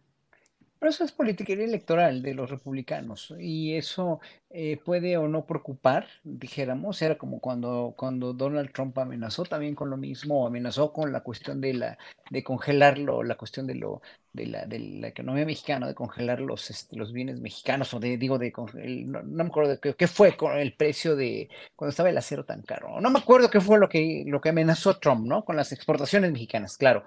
Eh, con los aranceles, ya me acordé. Eh, estas son amenazas de politiqueros que finalmente no tienen otra cosa más que eh, el grito desesperado por más votantes, ¿no? Eh, y sin embargo, pues la comunidad latina es muy grande, la comunidad mexicana de 40 millones o casi 40 millones de mexicanos va a Espero que no dé su brazo a torcer, espero que no, que yo creo que yo creo que son mucho más conscientes viviendo afuera, la mayoría de los mexicanos que se han ido a vivir allá, por eso López Obrador tiene tanto apoyo con la comunidad mexicana en Estados Unidos y que es muy importante y, y por eso se les debe dejar votar en 2024 a todas estas a toda esta comunidad y que pues, son los que nos mantienen en gran parte, ¿no? Con, la, con las remesas. Entonces, la cuestión aquí de la, de la, este, del intervencionismo gringo, pues no es más de lo mismo que han hecho todo el tiempo. Se han metido todo el tiempo, han condicionado todo el tiempo, han tratado de, de, de ponernos la soga al cuello todo el tiempo. Eso no es nada nuevo. Lo importante del juicio de García Luna es que para ellos, ellos van a, o sea, la fiscalía lo que quiere eh, es, es, mostrar que, que el, crimen organizado está coludido con el crimen organizado allá el, consumo de drogas ahí está coludido con el crimen organizado, pero nunca, a ver, ¿por qué no se han pronunciado nunca con el crimen organizado de allá, que son todos los productos, los distribuidores de droga que están trabajando allá para tener a los pobres 200 muertos diarios por fentanilo o por drogas sintéticas este, en el vicio? Pues no, porque nunca se han puesto a pensar ellos que todo el problema de, drogadicción de Estados Unidos es un lamentable problema de salud, es un lamentable problema de salud pública y de educación, porque no se han puesto a pensar también que el terrorismo, o sea, el terrorismo lo tienen ellos en la casa, cuando llega un francotirador y mata en un centro comercial a cuarenta y tantos mexicanos, o llega un muchacho totalmente desubicado y totalmente afectado por todo lo que se ha metido y por todo lo que le han metido de educación, llega a una escuela y mata a no sé cuántos estudiantes veintenas de veces en Estados Unidos, ¿no? Eso no lo ven, o sea, la paja en el ojo, en el ojo ajeno. Pero entonces, obviamente ahí habrá que ver, habrá que ver cómo, cómo, cómo reacciona el gobierno mexicano ante, algo así, ¿no? Eh, y una de las cosas más importantes es que el gobierno mexicano siempre ha defendido en este sexenio la soberanía y se ha puesto muy digno, muy dignamente a defender lo que es nuestro y lo que es la no intervención, ¿no? Yo creo que en ese sentido, con el gobierno que tenemos y con el canciller que tenemos, como han actuado, creo que tenemos no todas las de ganar, pero no tenemos mucho que perder finalmente, ¿no? Y, y con el juicio de García Luna, lo único es que, show o no, para Fernández o no, que se muestren las pruebas. O sea, si dicen que tienen un millón de pruebas, pues que demuestren por lo menos 100 mil, a ver, ojalá, ¿no? Hmm. Ojalá, pero bueno, yo no espero tal vez mucho de esto, o tal vez una gran sorpresa, o que el jurado de veras lo vaya a considerar culpable y después vayamos a ver qué procede en México. O también mucha esperanza tengo en el juicio de Miami, que esa es otra cosa grotesca también, ¿no? Una, o sea, mucha, muchísima esperanza habrá que tener en ese juicio que no es penal, pero que sí es civil y que en un momento dado, ojalá que todo caiga en realmente todo acabe en que recobremos esos 700 millones de dólares, que es un dinero, son 15 mil millones de pesos, casi no sé cuánto. Sí, 15 mil millones de pesos, pues, ¿no? Que, alcanzarían para mucho. Bien, Horacio. Nos queda espacio porque ya tenemos que ir preparándonos para decirle adiós al canal 22 dentro de seis minutitos. Eh, Fernando Rivera y Ana Francis, tres minutitos de postrecito, lo que desees agregar, Fernando Rivera Calderón. Si es en serio, no hay problema. Un, comentario más rápido, ¿puedo, Julio? Es que Tessa Aguirre dice en, Twitter que dice, genial lo de la llamada de Andrés Manuel al fiscal de distrito o a la mismísima detective Benson. Y yo no me acordaba de la detective Benson que siempre esperé que saliera del closet, pero creo que nunca salió. Y ya, era mi comentario, gracias. Fernando. Bueno, eh, quiero aprovechar el postrecito para hablar de eh, un genio de la música mexicano. Eh, probablemente Horacio lo conozca, aunque no precisamente viene de la música clásica, que es el maestro Juan García Esquivel. Falleció ah, no, ¿cómo no? algunos años. Un pianista extraordinario. Fue muchos años en su juventud el pianista oficial de la XCW. Era el que musicalizaba los comerciales, le hacía la música a Toña la Negra, todos estos grandes este, intérpretes. Y, pero se aburrió, se aburrió ya a los 30 años, cansado de la música que él llamaba de guarachazo, de las grandes orquestas mexicanas, siendo un gran admirador, pues, de Glenn Miller y de Henry Mancini. Se fue a Estados Unidos, triunfó allá en el Stardust de Las Vegas, compuso discos verdaderamente visionarios sobre la música, algunos que incluso la RCA almacenó por más de tres décadas por ser realmente muy adelantados a su tiempo. Y quedó un poco en el olvido en México. Sus partituras se perdieron en una bodega en Los Ángeles y la Orquesta Nacional de Jazz de la Ciudad de, México, apoyada por otro músico eh, estadounidense, reconstruyeron varias de las partituras de Esquivel y mañana, por ahí de las 3 de la tarde, se va a presentar en vivo esta orquesta en un festival de jazz que se hace en el Parque Bicentenario, que se llama M Jazz, y realmente es notable porque Pocas veces hemos tenido la oportunidad en México de escuchar la música de este genio tamaulipeco que es Juan García Esquivel. Mañana es una gran oportunidad, así que no, no quería dejar de decirlo para los melómanos de corazón. Órale, muy bien, qué interesante de verdad, Fernando, y qué buena referencia de lo que ha sido eh, eh, el maestro Juan García Esquivel. Ana Francis, postrecito, por favor. Un par de postrecitos. Mañana eh, de 10 a 2 vamos a estar en, la, en la Alameda Norte, en Azcapotzalco, en un picnic de la amistad diversa. Entonces mm. invitamos a la comunidad LGBTT que te metas TT de Azcapotzalco a que nos acompañen en este picnic de la diversidad. Nada más tráiganse su sándwich, etcétera, y vamos a estar ahí haciendo actividades. Nancy Núñez, otra diputada, y una servidora en la Alameda Norte mañana de 10 a 2 en Azcapotzalco. Hoy, Julio, ahorita que terminemos aquí a las 4 de la tarde, voy a estar en Casa Reforma, aquí en tu, en tu, en tu no natal Guadalajara este, en una conversación sobre teatro y, y otras clavadeces y sobre política cultural que organiza justamente esta casa, que es una preciosidad. Estoy aquí, no los ven, pero estoy aquí rodeada de unos títeres y de unas marionetas y cosas fantásticas, este, de un museo que tienen aquí de títeres que está maravilloso, unos muñecotes diseñados por Gis, que así los estoy viendo aquí mientras, mientras hago la transmisión. Y un tercer anuncio para Daniel Roblesaro, justo, porque en el escuchatorio que les conté la semana pasada que iba a ser, que estuvo fantástico, justo le pregunté a la doctora Oliva, la secretaria de Salud de la Ciudad de México, sobre esta idea de la asistencia sexual y que a qué institución le debería de corresponder.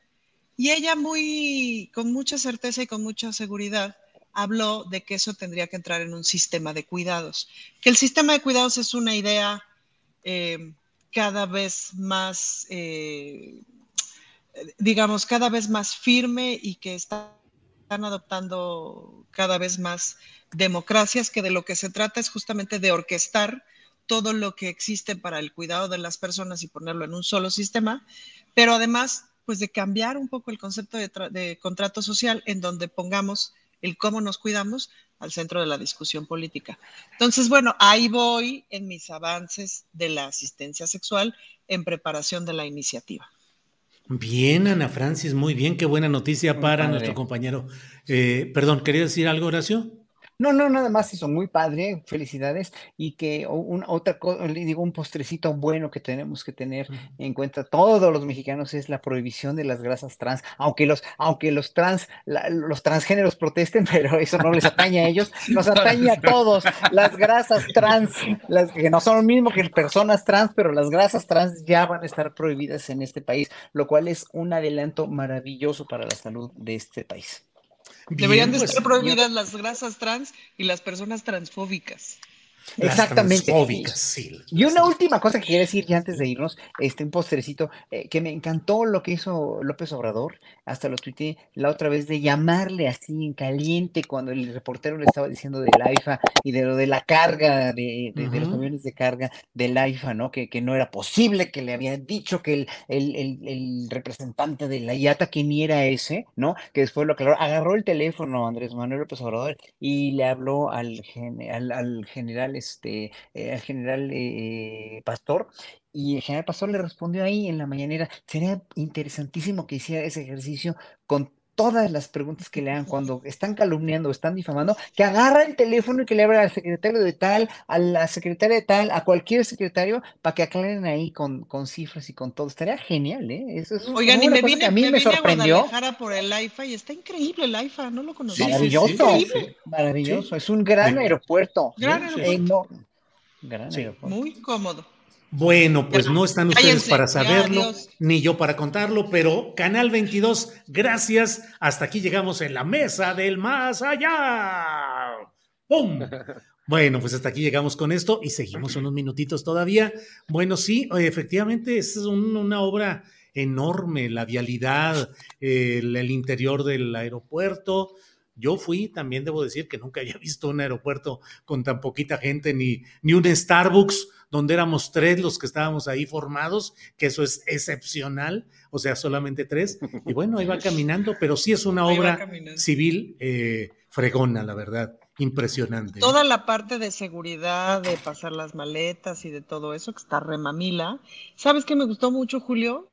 Como la identidad mexicana, porque era tan triste los aeropuertos en México de que todo parecía el aeropuerto de Texas, que me gusta mucho eso con la identidad mexicana. Y no es un aeropuerto así, es decir, es lo que es, ¿no? Es muy cómodo, entras y pum, luego, luego está tu sala, es, eh, no tienes que recorrer de pronto las grandes distancias como en ciertos aeropuertos del mundo a los que les han ido chipoteando partes y de pronto es muy impráctico, muy incómodo, etcétera. ¿Vieron, ¿vieron los baños?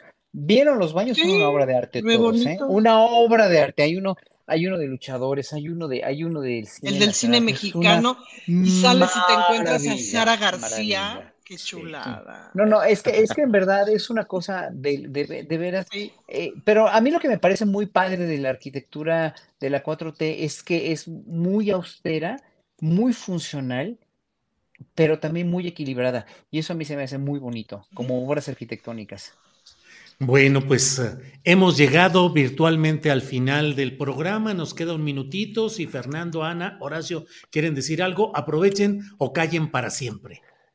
Bueno, yo olvidé un anuncio también a la comunidad porque ya estamos en el mes del amor y, este, y la amistad, que yo sé que es una fecha muy importante para los cuatro. Entonces, este, hoy se presenta en el Teatro de la Ciudad un, grupo este, muy particular, muy único muy eh, realmente eh, increíble que se llama Ribotrip. Un homenaje al, al, clonazepam desde la música y a la depresión amorosa, eh, fascinante, donde Nora Huerta, que ustedes la conocen por su trabajo como genial actriz en el cabaret mexicano, en el vicio, pero también como actriz seria y también en la televisión, bueno, pues aquí se convierte en una cantante dark que hace versiones muy torcidas de canciones de Yuri, de Camilo Sesto, junto con Tarek Ortiz y otros grandes talentos. Así que hoy en el Teatro de la Ciudad, yo me voy a lanzar en un ratito probablemente, así que este, por allá nos encontramos. Bueno, Ribotrip, muy bien, qué bueno. Échense su dosis de Ribotrip porque si te mueres de la risa. Bueno, pues muchas gracias a los tres. Ana Francis, gracias y buenas tardes. Muchas gracias, Julio. Adiós. Adiós. Horacio, gracias, buenas tardes. Chao a todos, buenas tardes, buen fin de Fernando, semana. Fernando, gracias, buenas tardes. Tómese su chocolatote y adiós, amigos. Su chocolatote express. Muy bien. Hasta pronto. Hasta luego. Gracias. Bien, pues son las 3 de la tarde con dos minutos. Nos aventamos exactamente una hora en la mesa del más allá. En este viernesito, Adriana Buentello, ya estamos en esta parte final del viernesito. Quedan recomendaciones de fin de semana y volvemos ya un ratito más adelante, Adriana. Así es, Julio, y justamente vamos con nuestro querido Daniel Robles en estos cinco minutos de inclusión. Adelante. Buenas tardes, Adriana, Julio, Ángeles y a toda la tripulación astillero. He notado con agrado que la audiencia de este programa ha aumentado a más del doble y me da muchísimo gusto. El otro día, alguien preguntó en el chat que cuál era mi discapacidad. Para quienes no lo sepan, les platico. Mi discapacidad se conoce comúnmente como parálisis cerebral. Es una lesión en mi cerebro que adquirí al nacer porque estuve como 10 minutos sin oxigenación. Un día les contaré mis primeros días de vida. Fue noticia nacional. Hasta salí en un programa que se llamaba Primer Impacto. En un reportaje llamado El Hospital de la Muerte. Ja ja ja ja. Mi diagnóstico exacto es cuadriparesia distónica. Aquí lo dice en mi certificado de discapacidad. Esto significa que mis cuatro extremidades están comprometidas. O sea, no puedo controlar brazos ni piernas. Ni sostener la cabeza. La única parte de mi cuerpo que controlo son mis ojos. Y con ellos, y algo de tecnología, me comunico. Hoy les quiero compartir una inquietud que tengo desde hace tiempo. Médicamente, mi lesión está diagnosticada como motriz solamente. Sin embargo, yo tengo la curiosidad de saber si mi edad mental es acorde a mi edad cronológica. Pero nunca he ido a que me hagan pruebas. Lo he comentado con un psicólogo clínico amigo de la familia. Que no me da terapia porque dice que no es ético que un familiar o amigo cercano lo haga. Y esto es lo que me respondió. Para empezar, la mente no existe. Desde una perspectiva estricta de la palabra. Por lo tanto, cualquier test que mida algo como edad mental estará construido sobre discursos conjeturales y prejuicios pseudocientíficos de quien diseñó el test. Lo que sí se puede medir científicamente en un paciente son aspectos como el coeficiente intelectual verbal, coeficiente intelectual matemático, o diversos tipos de coeficientes. También se puede medir la personalidad con el inventario multifásico de la personalidad MP2 de la Universidad de Minnesota. Se puede medir tu nivel de ansiedad, tu nivel de depresión, y muchísimas cosas. Pero los test de edad mental no son estrictamente científicos. Están construidos bajo prejuicios socioculturales. Te pueden aplicar muchas evaluaciones sobre tus capacidades intelectuales, aunque como la mayoría de ellas se aplican por escrito o por computadora y tú no puedes sostener un lápiz ni escribir en un teclado. Podré recomendarte a una experta con doctorado, que fue mi maestra de la materia de psicometría en la universidad, para que te explique qué evaluaciones podría aplicarte de manera verbal para que puedas conocer tus particularidades sobre tus habilidades o carencias intelectuales. Uf. ¿Qué opinan? ¿Existe la mente como tal? ¿Debería yo de buscar ese tipo de evaluación? La verdad es que creo que mi amigo tiene razón. Los test que yo encontré en internet, obvio chafas. Hacen preguntas preconcebidas para el público que las lee. Ejemplo. ¿Qué lugar define tus vacaciones perfectas? Disney. Pregunten a Guillermo del Toro. Hawái. Pregunten a Maluma. New York. Pregunten a García Luna. ¿Europa? Pregunten a Adriana Buentello. ¿Qué opinas de la música clásica? Pregunten a María Hahnemann y a Horacio Franco. ¿Cómo te gusta celebrar tu cumpleaños? Pregunten a la mesa del más allá y a don Julio Navidad Astillero. ¿Qué opinas de los smartphones? Pregunten a Vicente Fox y a un indígena que no tiene ni acceso a ellos. En conclusión, ¿tiene que ver la edad con la madurez? ¿El nivel académico con la respetabilidad? ¿El conocimiento con la inteligencia? Se los dejo de tarea. Me despido por hoy con mi mente de niño optimista. Que está muy güey para unas cosas, y se siente muy chingón para otras. Hasta el próximo charro mareador.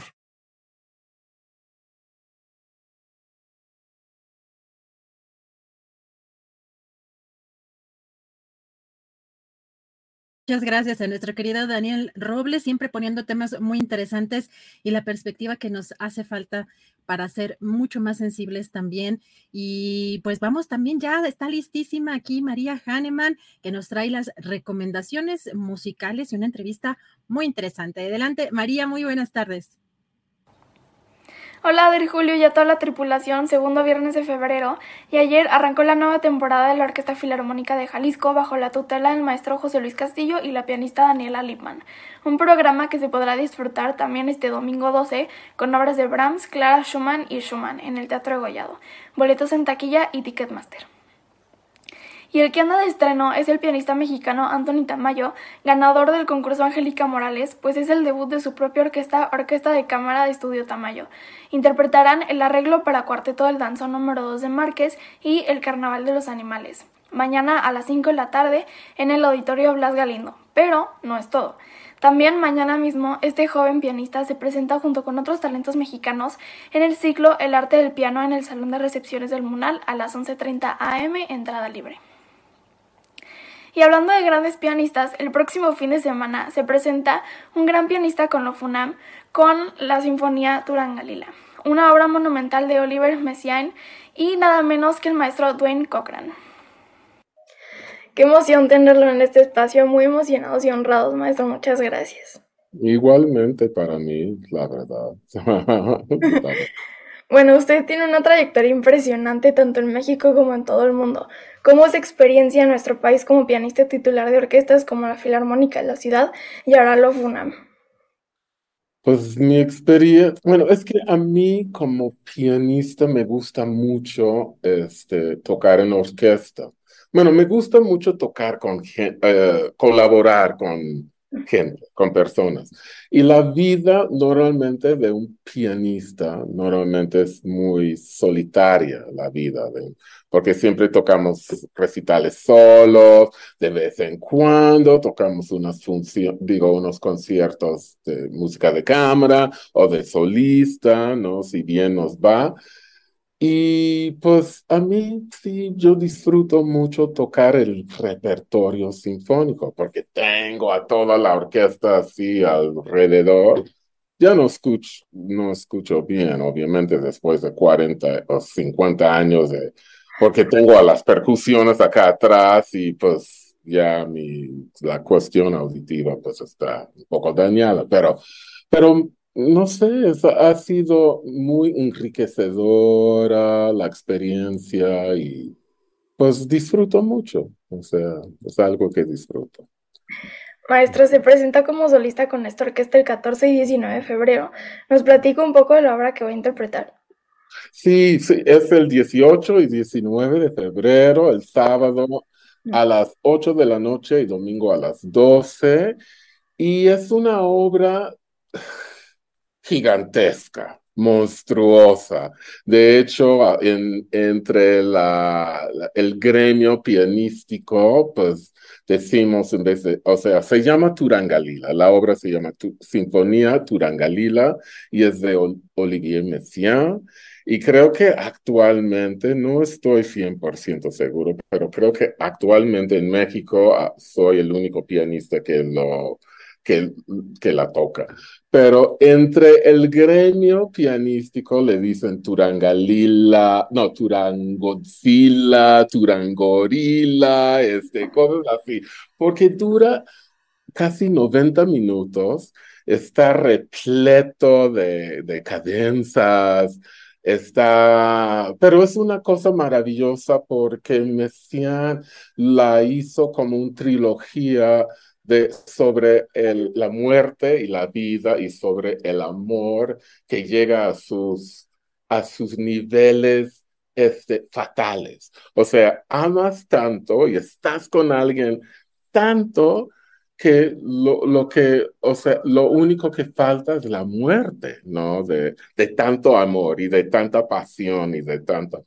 Entonces es una obra muy intensa, muy tal vez exagerada y pues me gusta mucho, o sea, la verdad desde la primera vez, esta vez va a ser la cuarta vez que la toco, pero es una obra que realmente me gusta bastante, bastante.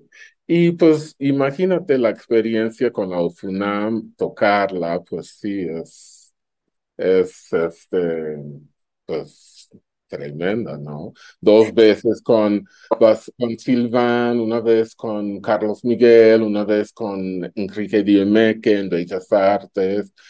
Y pues um, me gusta mucho, espero que todo el público pueda ir y a disfrutarla porque es algo que, que no se toca mm, comúnmente mucho. Y por último, ¿cómo le hace para poder compaginar la danza, la música y todo lo que hace? ¿No duerme? Porque además pues lo hace muy todo muy bien, pues. No, pues no duermo. y no tengo vida, no tengo vida social, así que diga, como yo, como a mí me gustaría. O sea, de repente sí mis amigos vienen y me, me secuestran y vamos a, aunque sea, porque uno tiene que comer en algún momento del día. Entonces me secuestran y vamos a comer pero es algo como que es una necesidad mía de hacer las dos cosas y pues encuentro el tiempo. Por ejemplo, ahorita, justo en este momento, estoy montando una obra nueva que pude, gracias a Dios, sacar un, un, un apoyo del estímulo fiscal para la danza. Entonces, y el estreno es en junio y es una obra completamente nueva. Entonces estoy montando, estoy tocando me estoy estudiando Turangalila, que dura 90 minutos casi, y no me da el día, no me da la vida realmente, pero me tengo que levantar como cuarto para las cinco para ponerme a estudiar el piano antes de ir a la UFUNAM, pero lo hago la verdad, con muchísimo gusto. Obviamente me quejo de repente, que no tengo tiempo para nada, pero, pero por ejemplo, hoy pudimos como vernos y platicar un poquito porque los viernes no tengo ensayos con mi compañía de danza en la tarde, entonces es mi como tarde libre, por decir, ¿no? Perfecto, pues maestro, un placer enorme. Gracias por todo lo que hace por nuestro país, por estar con nosotros y muchas gracias por su tiempo. No, gracias a ti, al contrario, gracias a ti por invitarme, la verdad. Eres una gran pianista también, la verdad, y hay que seguirle así dándole, no quitando el dedo del renglón, ¿eh? muchas gracias. No hay de qué, ya sabes. Muchas gracias por la invitación. Claro que sí. Pues ahí lo tienen, no se lo pierdan el próximo fin de semana con lo FUNAM. Y ya me les voy, solo que les quiero recordar a la audiencia que Astillero Informa es un proyecto que se autosustenta y vive gracias a sus aportaciones. Aquí las cuentas por si quieren donar. Y los invito a seguirme en las redes. Me encuentran en Facebook, Instagram, Twitter, YouTube y Spotify como María Hahnemann Vera. Les deseo a todos un feliz y musical fin de semana. Y si tienes un sueño, no te rindas.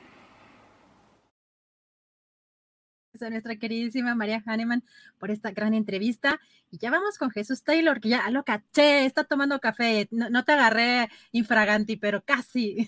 ¿Cómo estás, Jesús? Le di el sorbito antes de que entraras. ¿Cómo estás, Muchas gracias. Bien, buenas tardes. Gracias, saludos a la audiencia. Y pues aquí andamos, listos para la recomendación de esta semana. Tengo dos recomendaciones, así que me voy rapidito. Ah, muy bien. Eh, mira, eh, quiero recomendar esta película que ustedes están viendo aquí en, en, la pantalla, a un lado, que se llama El Día del Chacal. Es una película bien interesante de 1973 y está ambientada en Francia, pero está ambientada en 1962. Y eh, aunque la película todo transcurre en Francia, la producción es eh, francesa y también inglesa. Y se trata de unos eventos o de un evento que fue eh, pues histórico, fue importante, fue, digamos, impactante también para toda la sociedad porque es sobre los atentados que sufre o que sufrió un atentado específicamente en aquel entonces el presidente Charles de Gaulle. Y eh, tiene toda una connotación política porque eh, empieza la película diciéndonos con una voz en off ahí, eh, que habla sobre que cierto grupo de militares que se formó, que se conocía como la OAS, OAS, era una nación militar francesa o paramilitar, de guerrilla tal vez, empezaron a hacer una serie de cosas impactantes y entre esas cosas eh, hacer atentados contra el presidente, porque lo culpaban de haberle permitido Argelia en ese año eh, su independencia. Claro que Argelia se le ganó a pulso porque estuvieron ocho años en guerra de independencia Argelia de los franceses. Y fíjate, fue colonia eh, francesa desde 1830. ¿Te imaginas la cantidad de tiempo de los argelinos de ser colonizados? Pero esta película se centra en los atentados. Es una película que tiene un tono muy especial porque pudieron haberla hecho de mucha acción, ¿sabes? Y, no lo hicieron así, o sea, tiene un tono pausado, tranquilo, y el nombre que tiene el Día del Chacal es porque es un, pues un, eh, sicario, ¿verdad? Que así se autonombra, el Chacal, que va a, pues, elaborar todo un plan para atentar y asesinar al presidente Charles de Gaulle. Eh, Ustedes ya verán todo el transcurso de la película. Les, quiero decir que obviamente no es esta película de acción, ¿no? Este, hollywoodesca, y lo menciono porque finalmente, muchos años después, por ahí de los noventas, eh, hubo una película que se llamaba El Chacal, que toma la historia base, pero obviamente la transforma toda, con Bruce Willis y Richard Gere, para eh, pues eh, crear una película muy hollywoodesca, ya ambientada en Estados Unidos, con otra historia, pero que tenía que ver también con una cuestión de un, atentado ah, hacia un personaje norteamericano. Y esa película, pues sí, es definitivamente un, un producto de Hollywood, de mucha acción, donde raramente vemos a Bruce Willis de malo, pero pues en esa película sale el de El Chacal precisamente, y Richard Gere, pues es quien lo está tratando de atrapar. Pero esta otra esta otra creo que vale mucho, mucho la pena verla y además está basada realmente en hechos históricos que sucedieron por aquellas décadas de los 60, imagínate. Y vale la pena verla que está en HBO Max. Y la que les quiero recomendar, y bien rápido, se los digo, está en cines, querida Adriana, y es una de las películas que le ha ido muy bien en festivales, más allá de las nominaciones y premios que ya ganó en los Globos de Oro y las que tiene, que creo que son ocho o nueve en los premios Oscar, que ambos premios cada vez son más decadentes, pues estuvo nominada y, en la selección oficial del Festival de Venecia y en el de Toronto, que creo que son festivales que eh, pues son de los mejores que hay eh, a nivel internacional, y se llama La Isla de los Espíritus, o los Espíritus, déjame checar porque, no, los Espíritus de la Isla, los Espíritus de la Isla. Está en cine, la acaban de estrenar, es Colin Farrell y Brendan Gleeson, una película ambientada en 1923, pero es de este año, o sea, es reciente estreno, apenas va a estar, eh, está nominada para estos premios, y eh, está ambientada en 1923 en Irlanda.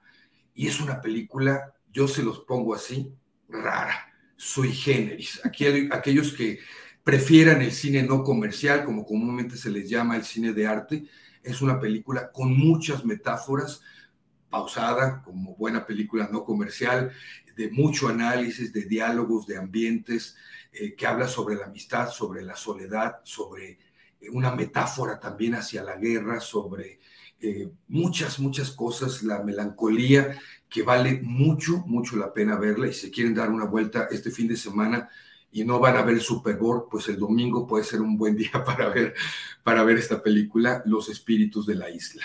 Oye, y nos queda para ver para el Día del Amor y la Amistad, ¿eh? Híjole, nos, la debes. Ahí te deberías Pues ahí hay muchas de, Mujer Bonita y Cómo te conocí y El amor de mi vida y muchos títulos que yo definitivamente no recomiendo casi nunca y menos, déjame te digo una cosa, el peor día para mí del año es el 14 de febrero. ¿En serio?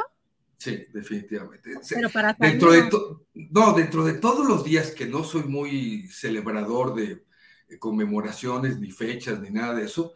Creo que es el día este, del peluche. y este, creo que se, se, me hace el, día más, este, más eh, consumista, fíjate. Y híjole, no, me cae re gordo el 14 de febrero. Pero si me quieres mandar unos chocolates, pues me los como. Muy bien, querido Jesús, pues te seguimos en las redes sociales. Sí, Taylor Jesús. Instagram, YouTube, mi canal, eh, Twitter, Taylor Jesús Cine, TikTok y lo que Taylor se llevó en Facebook. Gracias, Jesús Taylor. Nos vemos la próxima semana. Un fuerte abrazo. Un abrazo, gracias.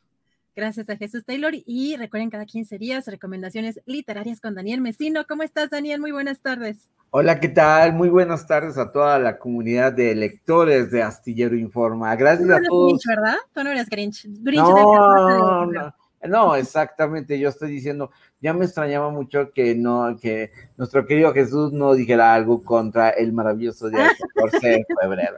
Yo dije, pero pues yo había dicho que, que la Navidad no era yo el 14, no, yo, yo, el 14 sigo enamorado del amor.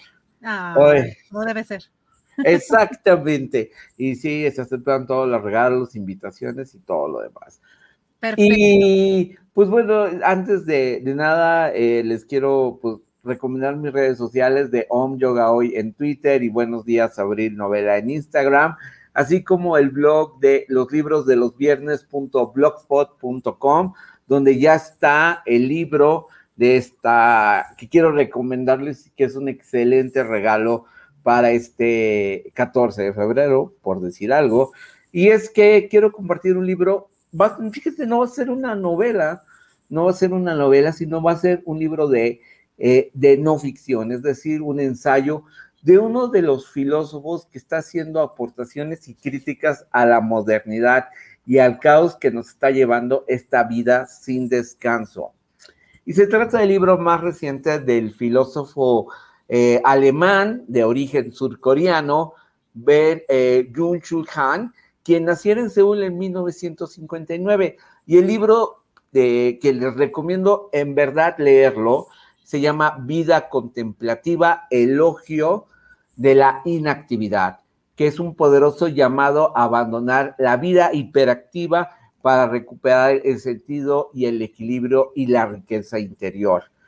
Y es que creemos que la productividad es sinónimo de éxito, y, pero de esta actividad incesante nos lleva a un consumismo sin sentido, es lo que advierte este filósofo. Eh, en esta obra, el también ensayista, teórico de la cultura y profesor de filosofía y estudios culturales en la, en la Universidad de las Artes de Berlín, advierte que nos, hace, los, nos parecemos a máquinas y dado que solo percibimos a la vida en términos de trabajo y rendimiento, interpretamos la inactividad como un déficit que debe ser remediado de inmediato, cuando en realidad la inactividad es una forma de esplendor de la existencia humana. Y esto es una de las grandes lecciones que me estoy, eh, llevando de este, de este libro. Y es que en nuestros días no hay creación que no surja de la vida contemplativa. La eficiencia y funcionalidad son formas de supervivencia. Y Jung Chul Han continúa, la verdadera felicidad se debe a lo vano y a lo inútil, a lo reconocidamente poco práctico, a lo improductivo, a lo propio del rodeo, de lo desmedido, a lo superfluo, a las formas y a los gestos bellos que no tienen utilidad y que no sirven para nada. Por ejemplo, Adriana, o sea, nosotros vivimos del lenguaje. Imagínate eh, eh, el tema de la poesía. La poesía no tiene ningún sentido práctico. Uno escribe poesía porque surge el tema de la contemplación, ¿no? Y dice, el origen de la cultura no es la guerra, sino la fiesta. La inactividad contemplativa diferencia al pensador del vigía u observador que siempre persigue un objetivo concreto. El pensador, por el contrario, está sin propósito, no tiene ningún objetivo en mente. ¿Y por qué leer este libro de eh, Jun Chul Han? Es que es un ensayo corto de 144 páginas. Yo ya lo tengo todo subrayado, así que pues, bueno, quien me lo pida va a saber lo que, lo que me llamó la, eh, el tema. Y es que el autor primero tiene una asombrosa capacidad para invitarnos a pensar y a reflexionar sobre los momentos que vive el ser humano. Y a pesar de que pudiese parecer un libro de poca extensión, el análisis y sustento de sus afirmaciones son de una contundencia que el cualquier lector, o sea, eh, lea una página y no va a dejar de hacer sus cuestionamientos para buscar sus propias respuestas, como si somos conscientes de que estamos perdiendo nuestra capacidad de no hacer nada, nuestra existencia está completamente absorbida por la, eh, eh, actividad y por lo tanto completamente explotada. Así pues, el autor nos lleva por un viaje de pensadores y filósofos, desde Sócrates hasta Heidegger, y expone la belleza de la vida contemplativa al observar la naturaleza, al meditar, que simplemente pensamos que el meditar tiene que ver con una técnica del yoga y nada, pero no, la meditación tiene es el origen de la vida contemplativa. Y eso es, eh, y así Yun Chang indaga los beneficios y esplendor de la magia de la ociosidad y diseña una nueva forma de vida que incluye momentos contemplativos con que afrontar la crisis actual de nuestra sociedad. Pues aquí la contemplación, porque muchas veces, o sea, sucede, y el mismo descanso dice, ay, hoy sí me voy a desconectar, pero ¿qué es lo que haces? Te vas a ver series de televisión, este, eh, streaming, te vas al cine, consumes, viajas. Eh, entonces, no, aquí es un, verdaderamente una invitación a reflexionar dónde estamos nosotros atrapados y esclavizados por el hacer, el hacer, el hacer, el hacer, el hacer.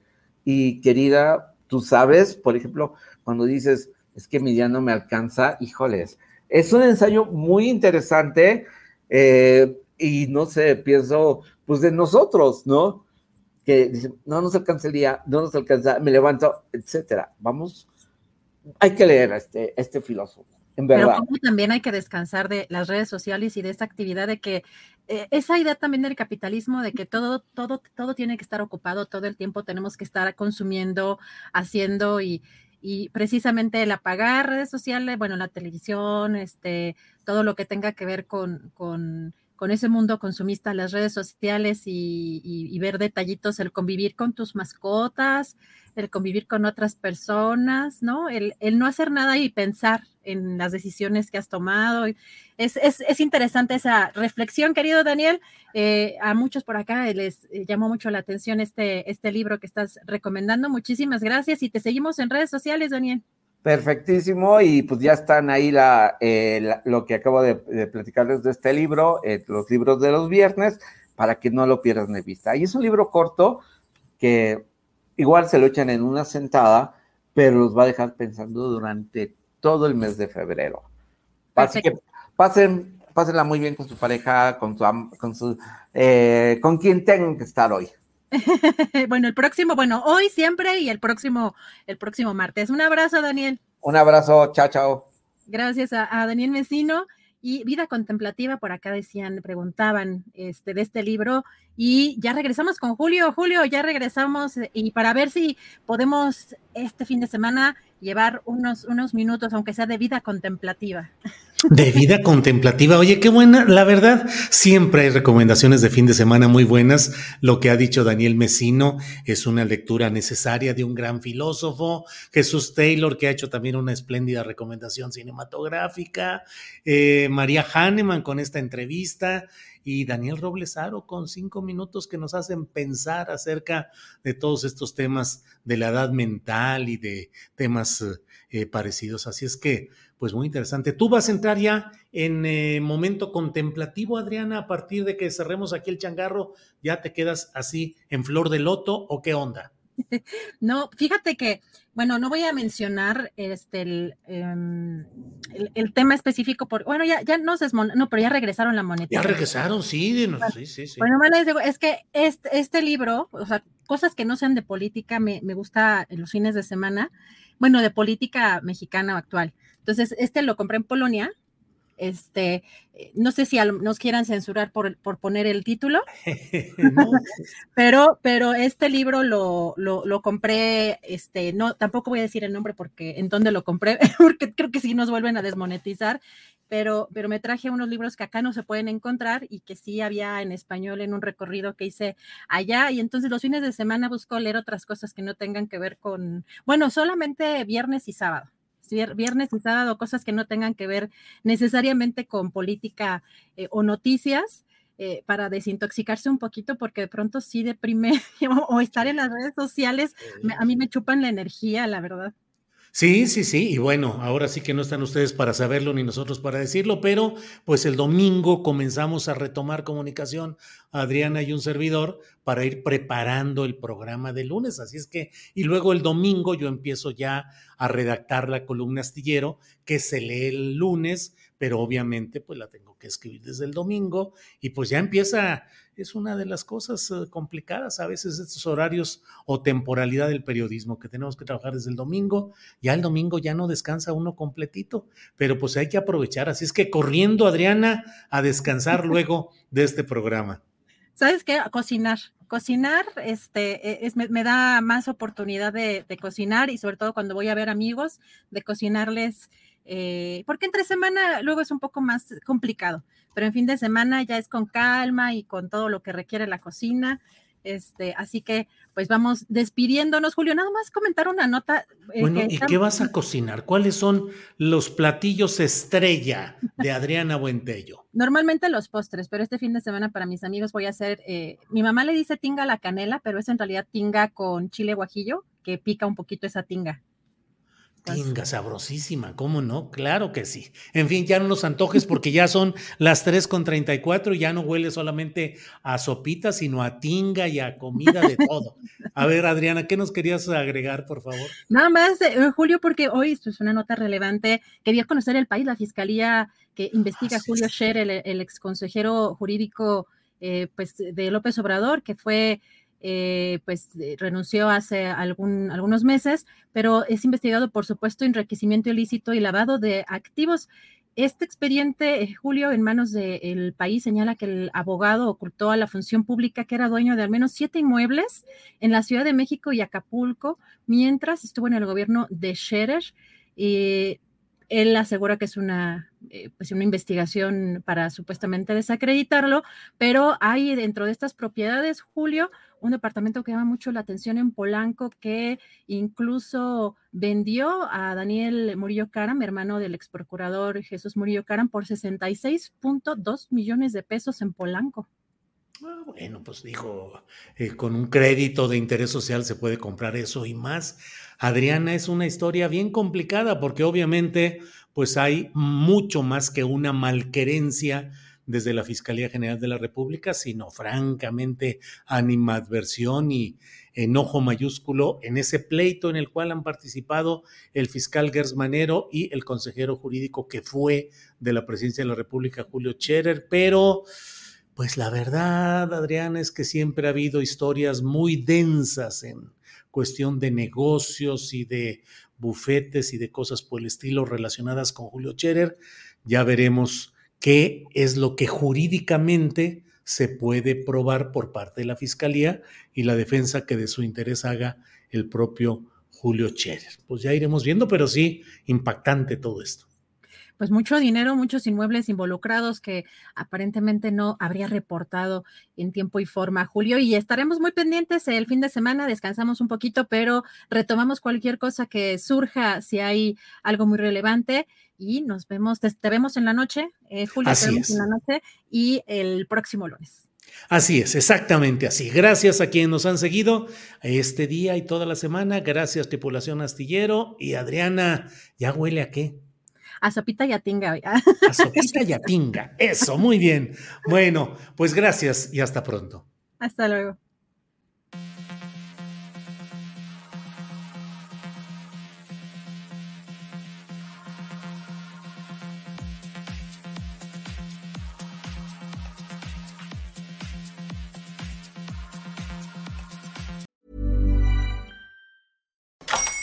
Hola, buenos días, mi pana. Buenos días, bienvenido a Sherwin Williams. ¡Ey! ¿Qué onda, compadre? ¿Qué onda? Ya tengo lista la pintura que ordenaste en el ProPlus app. Con más de 6.000 representantes en nuestras tiendas listos para atenderte en tu idioma y beneficios para contratistas que encontrarás en aliadopro.com. En Sherwin Williams somos el aliado del PRO.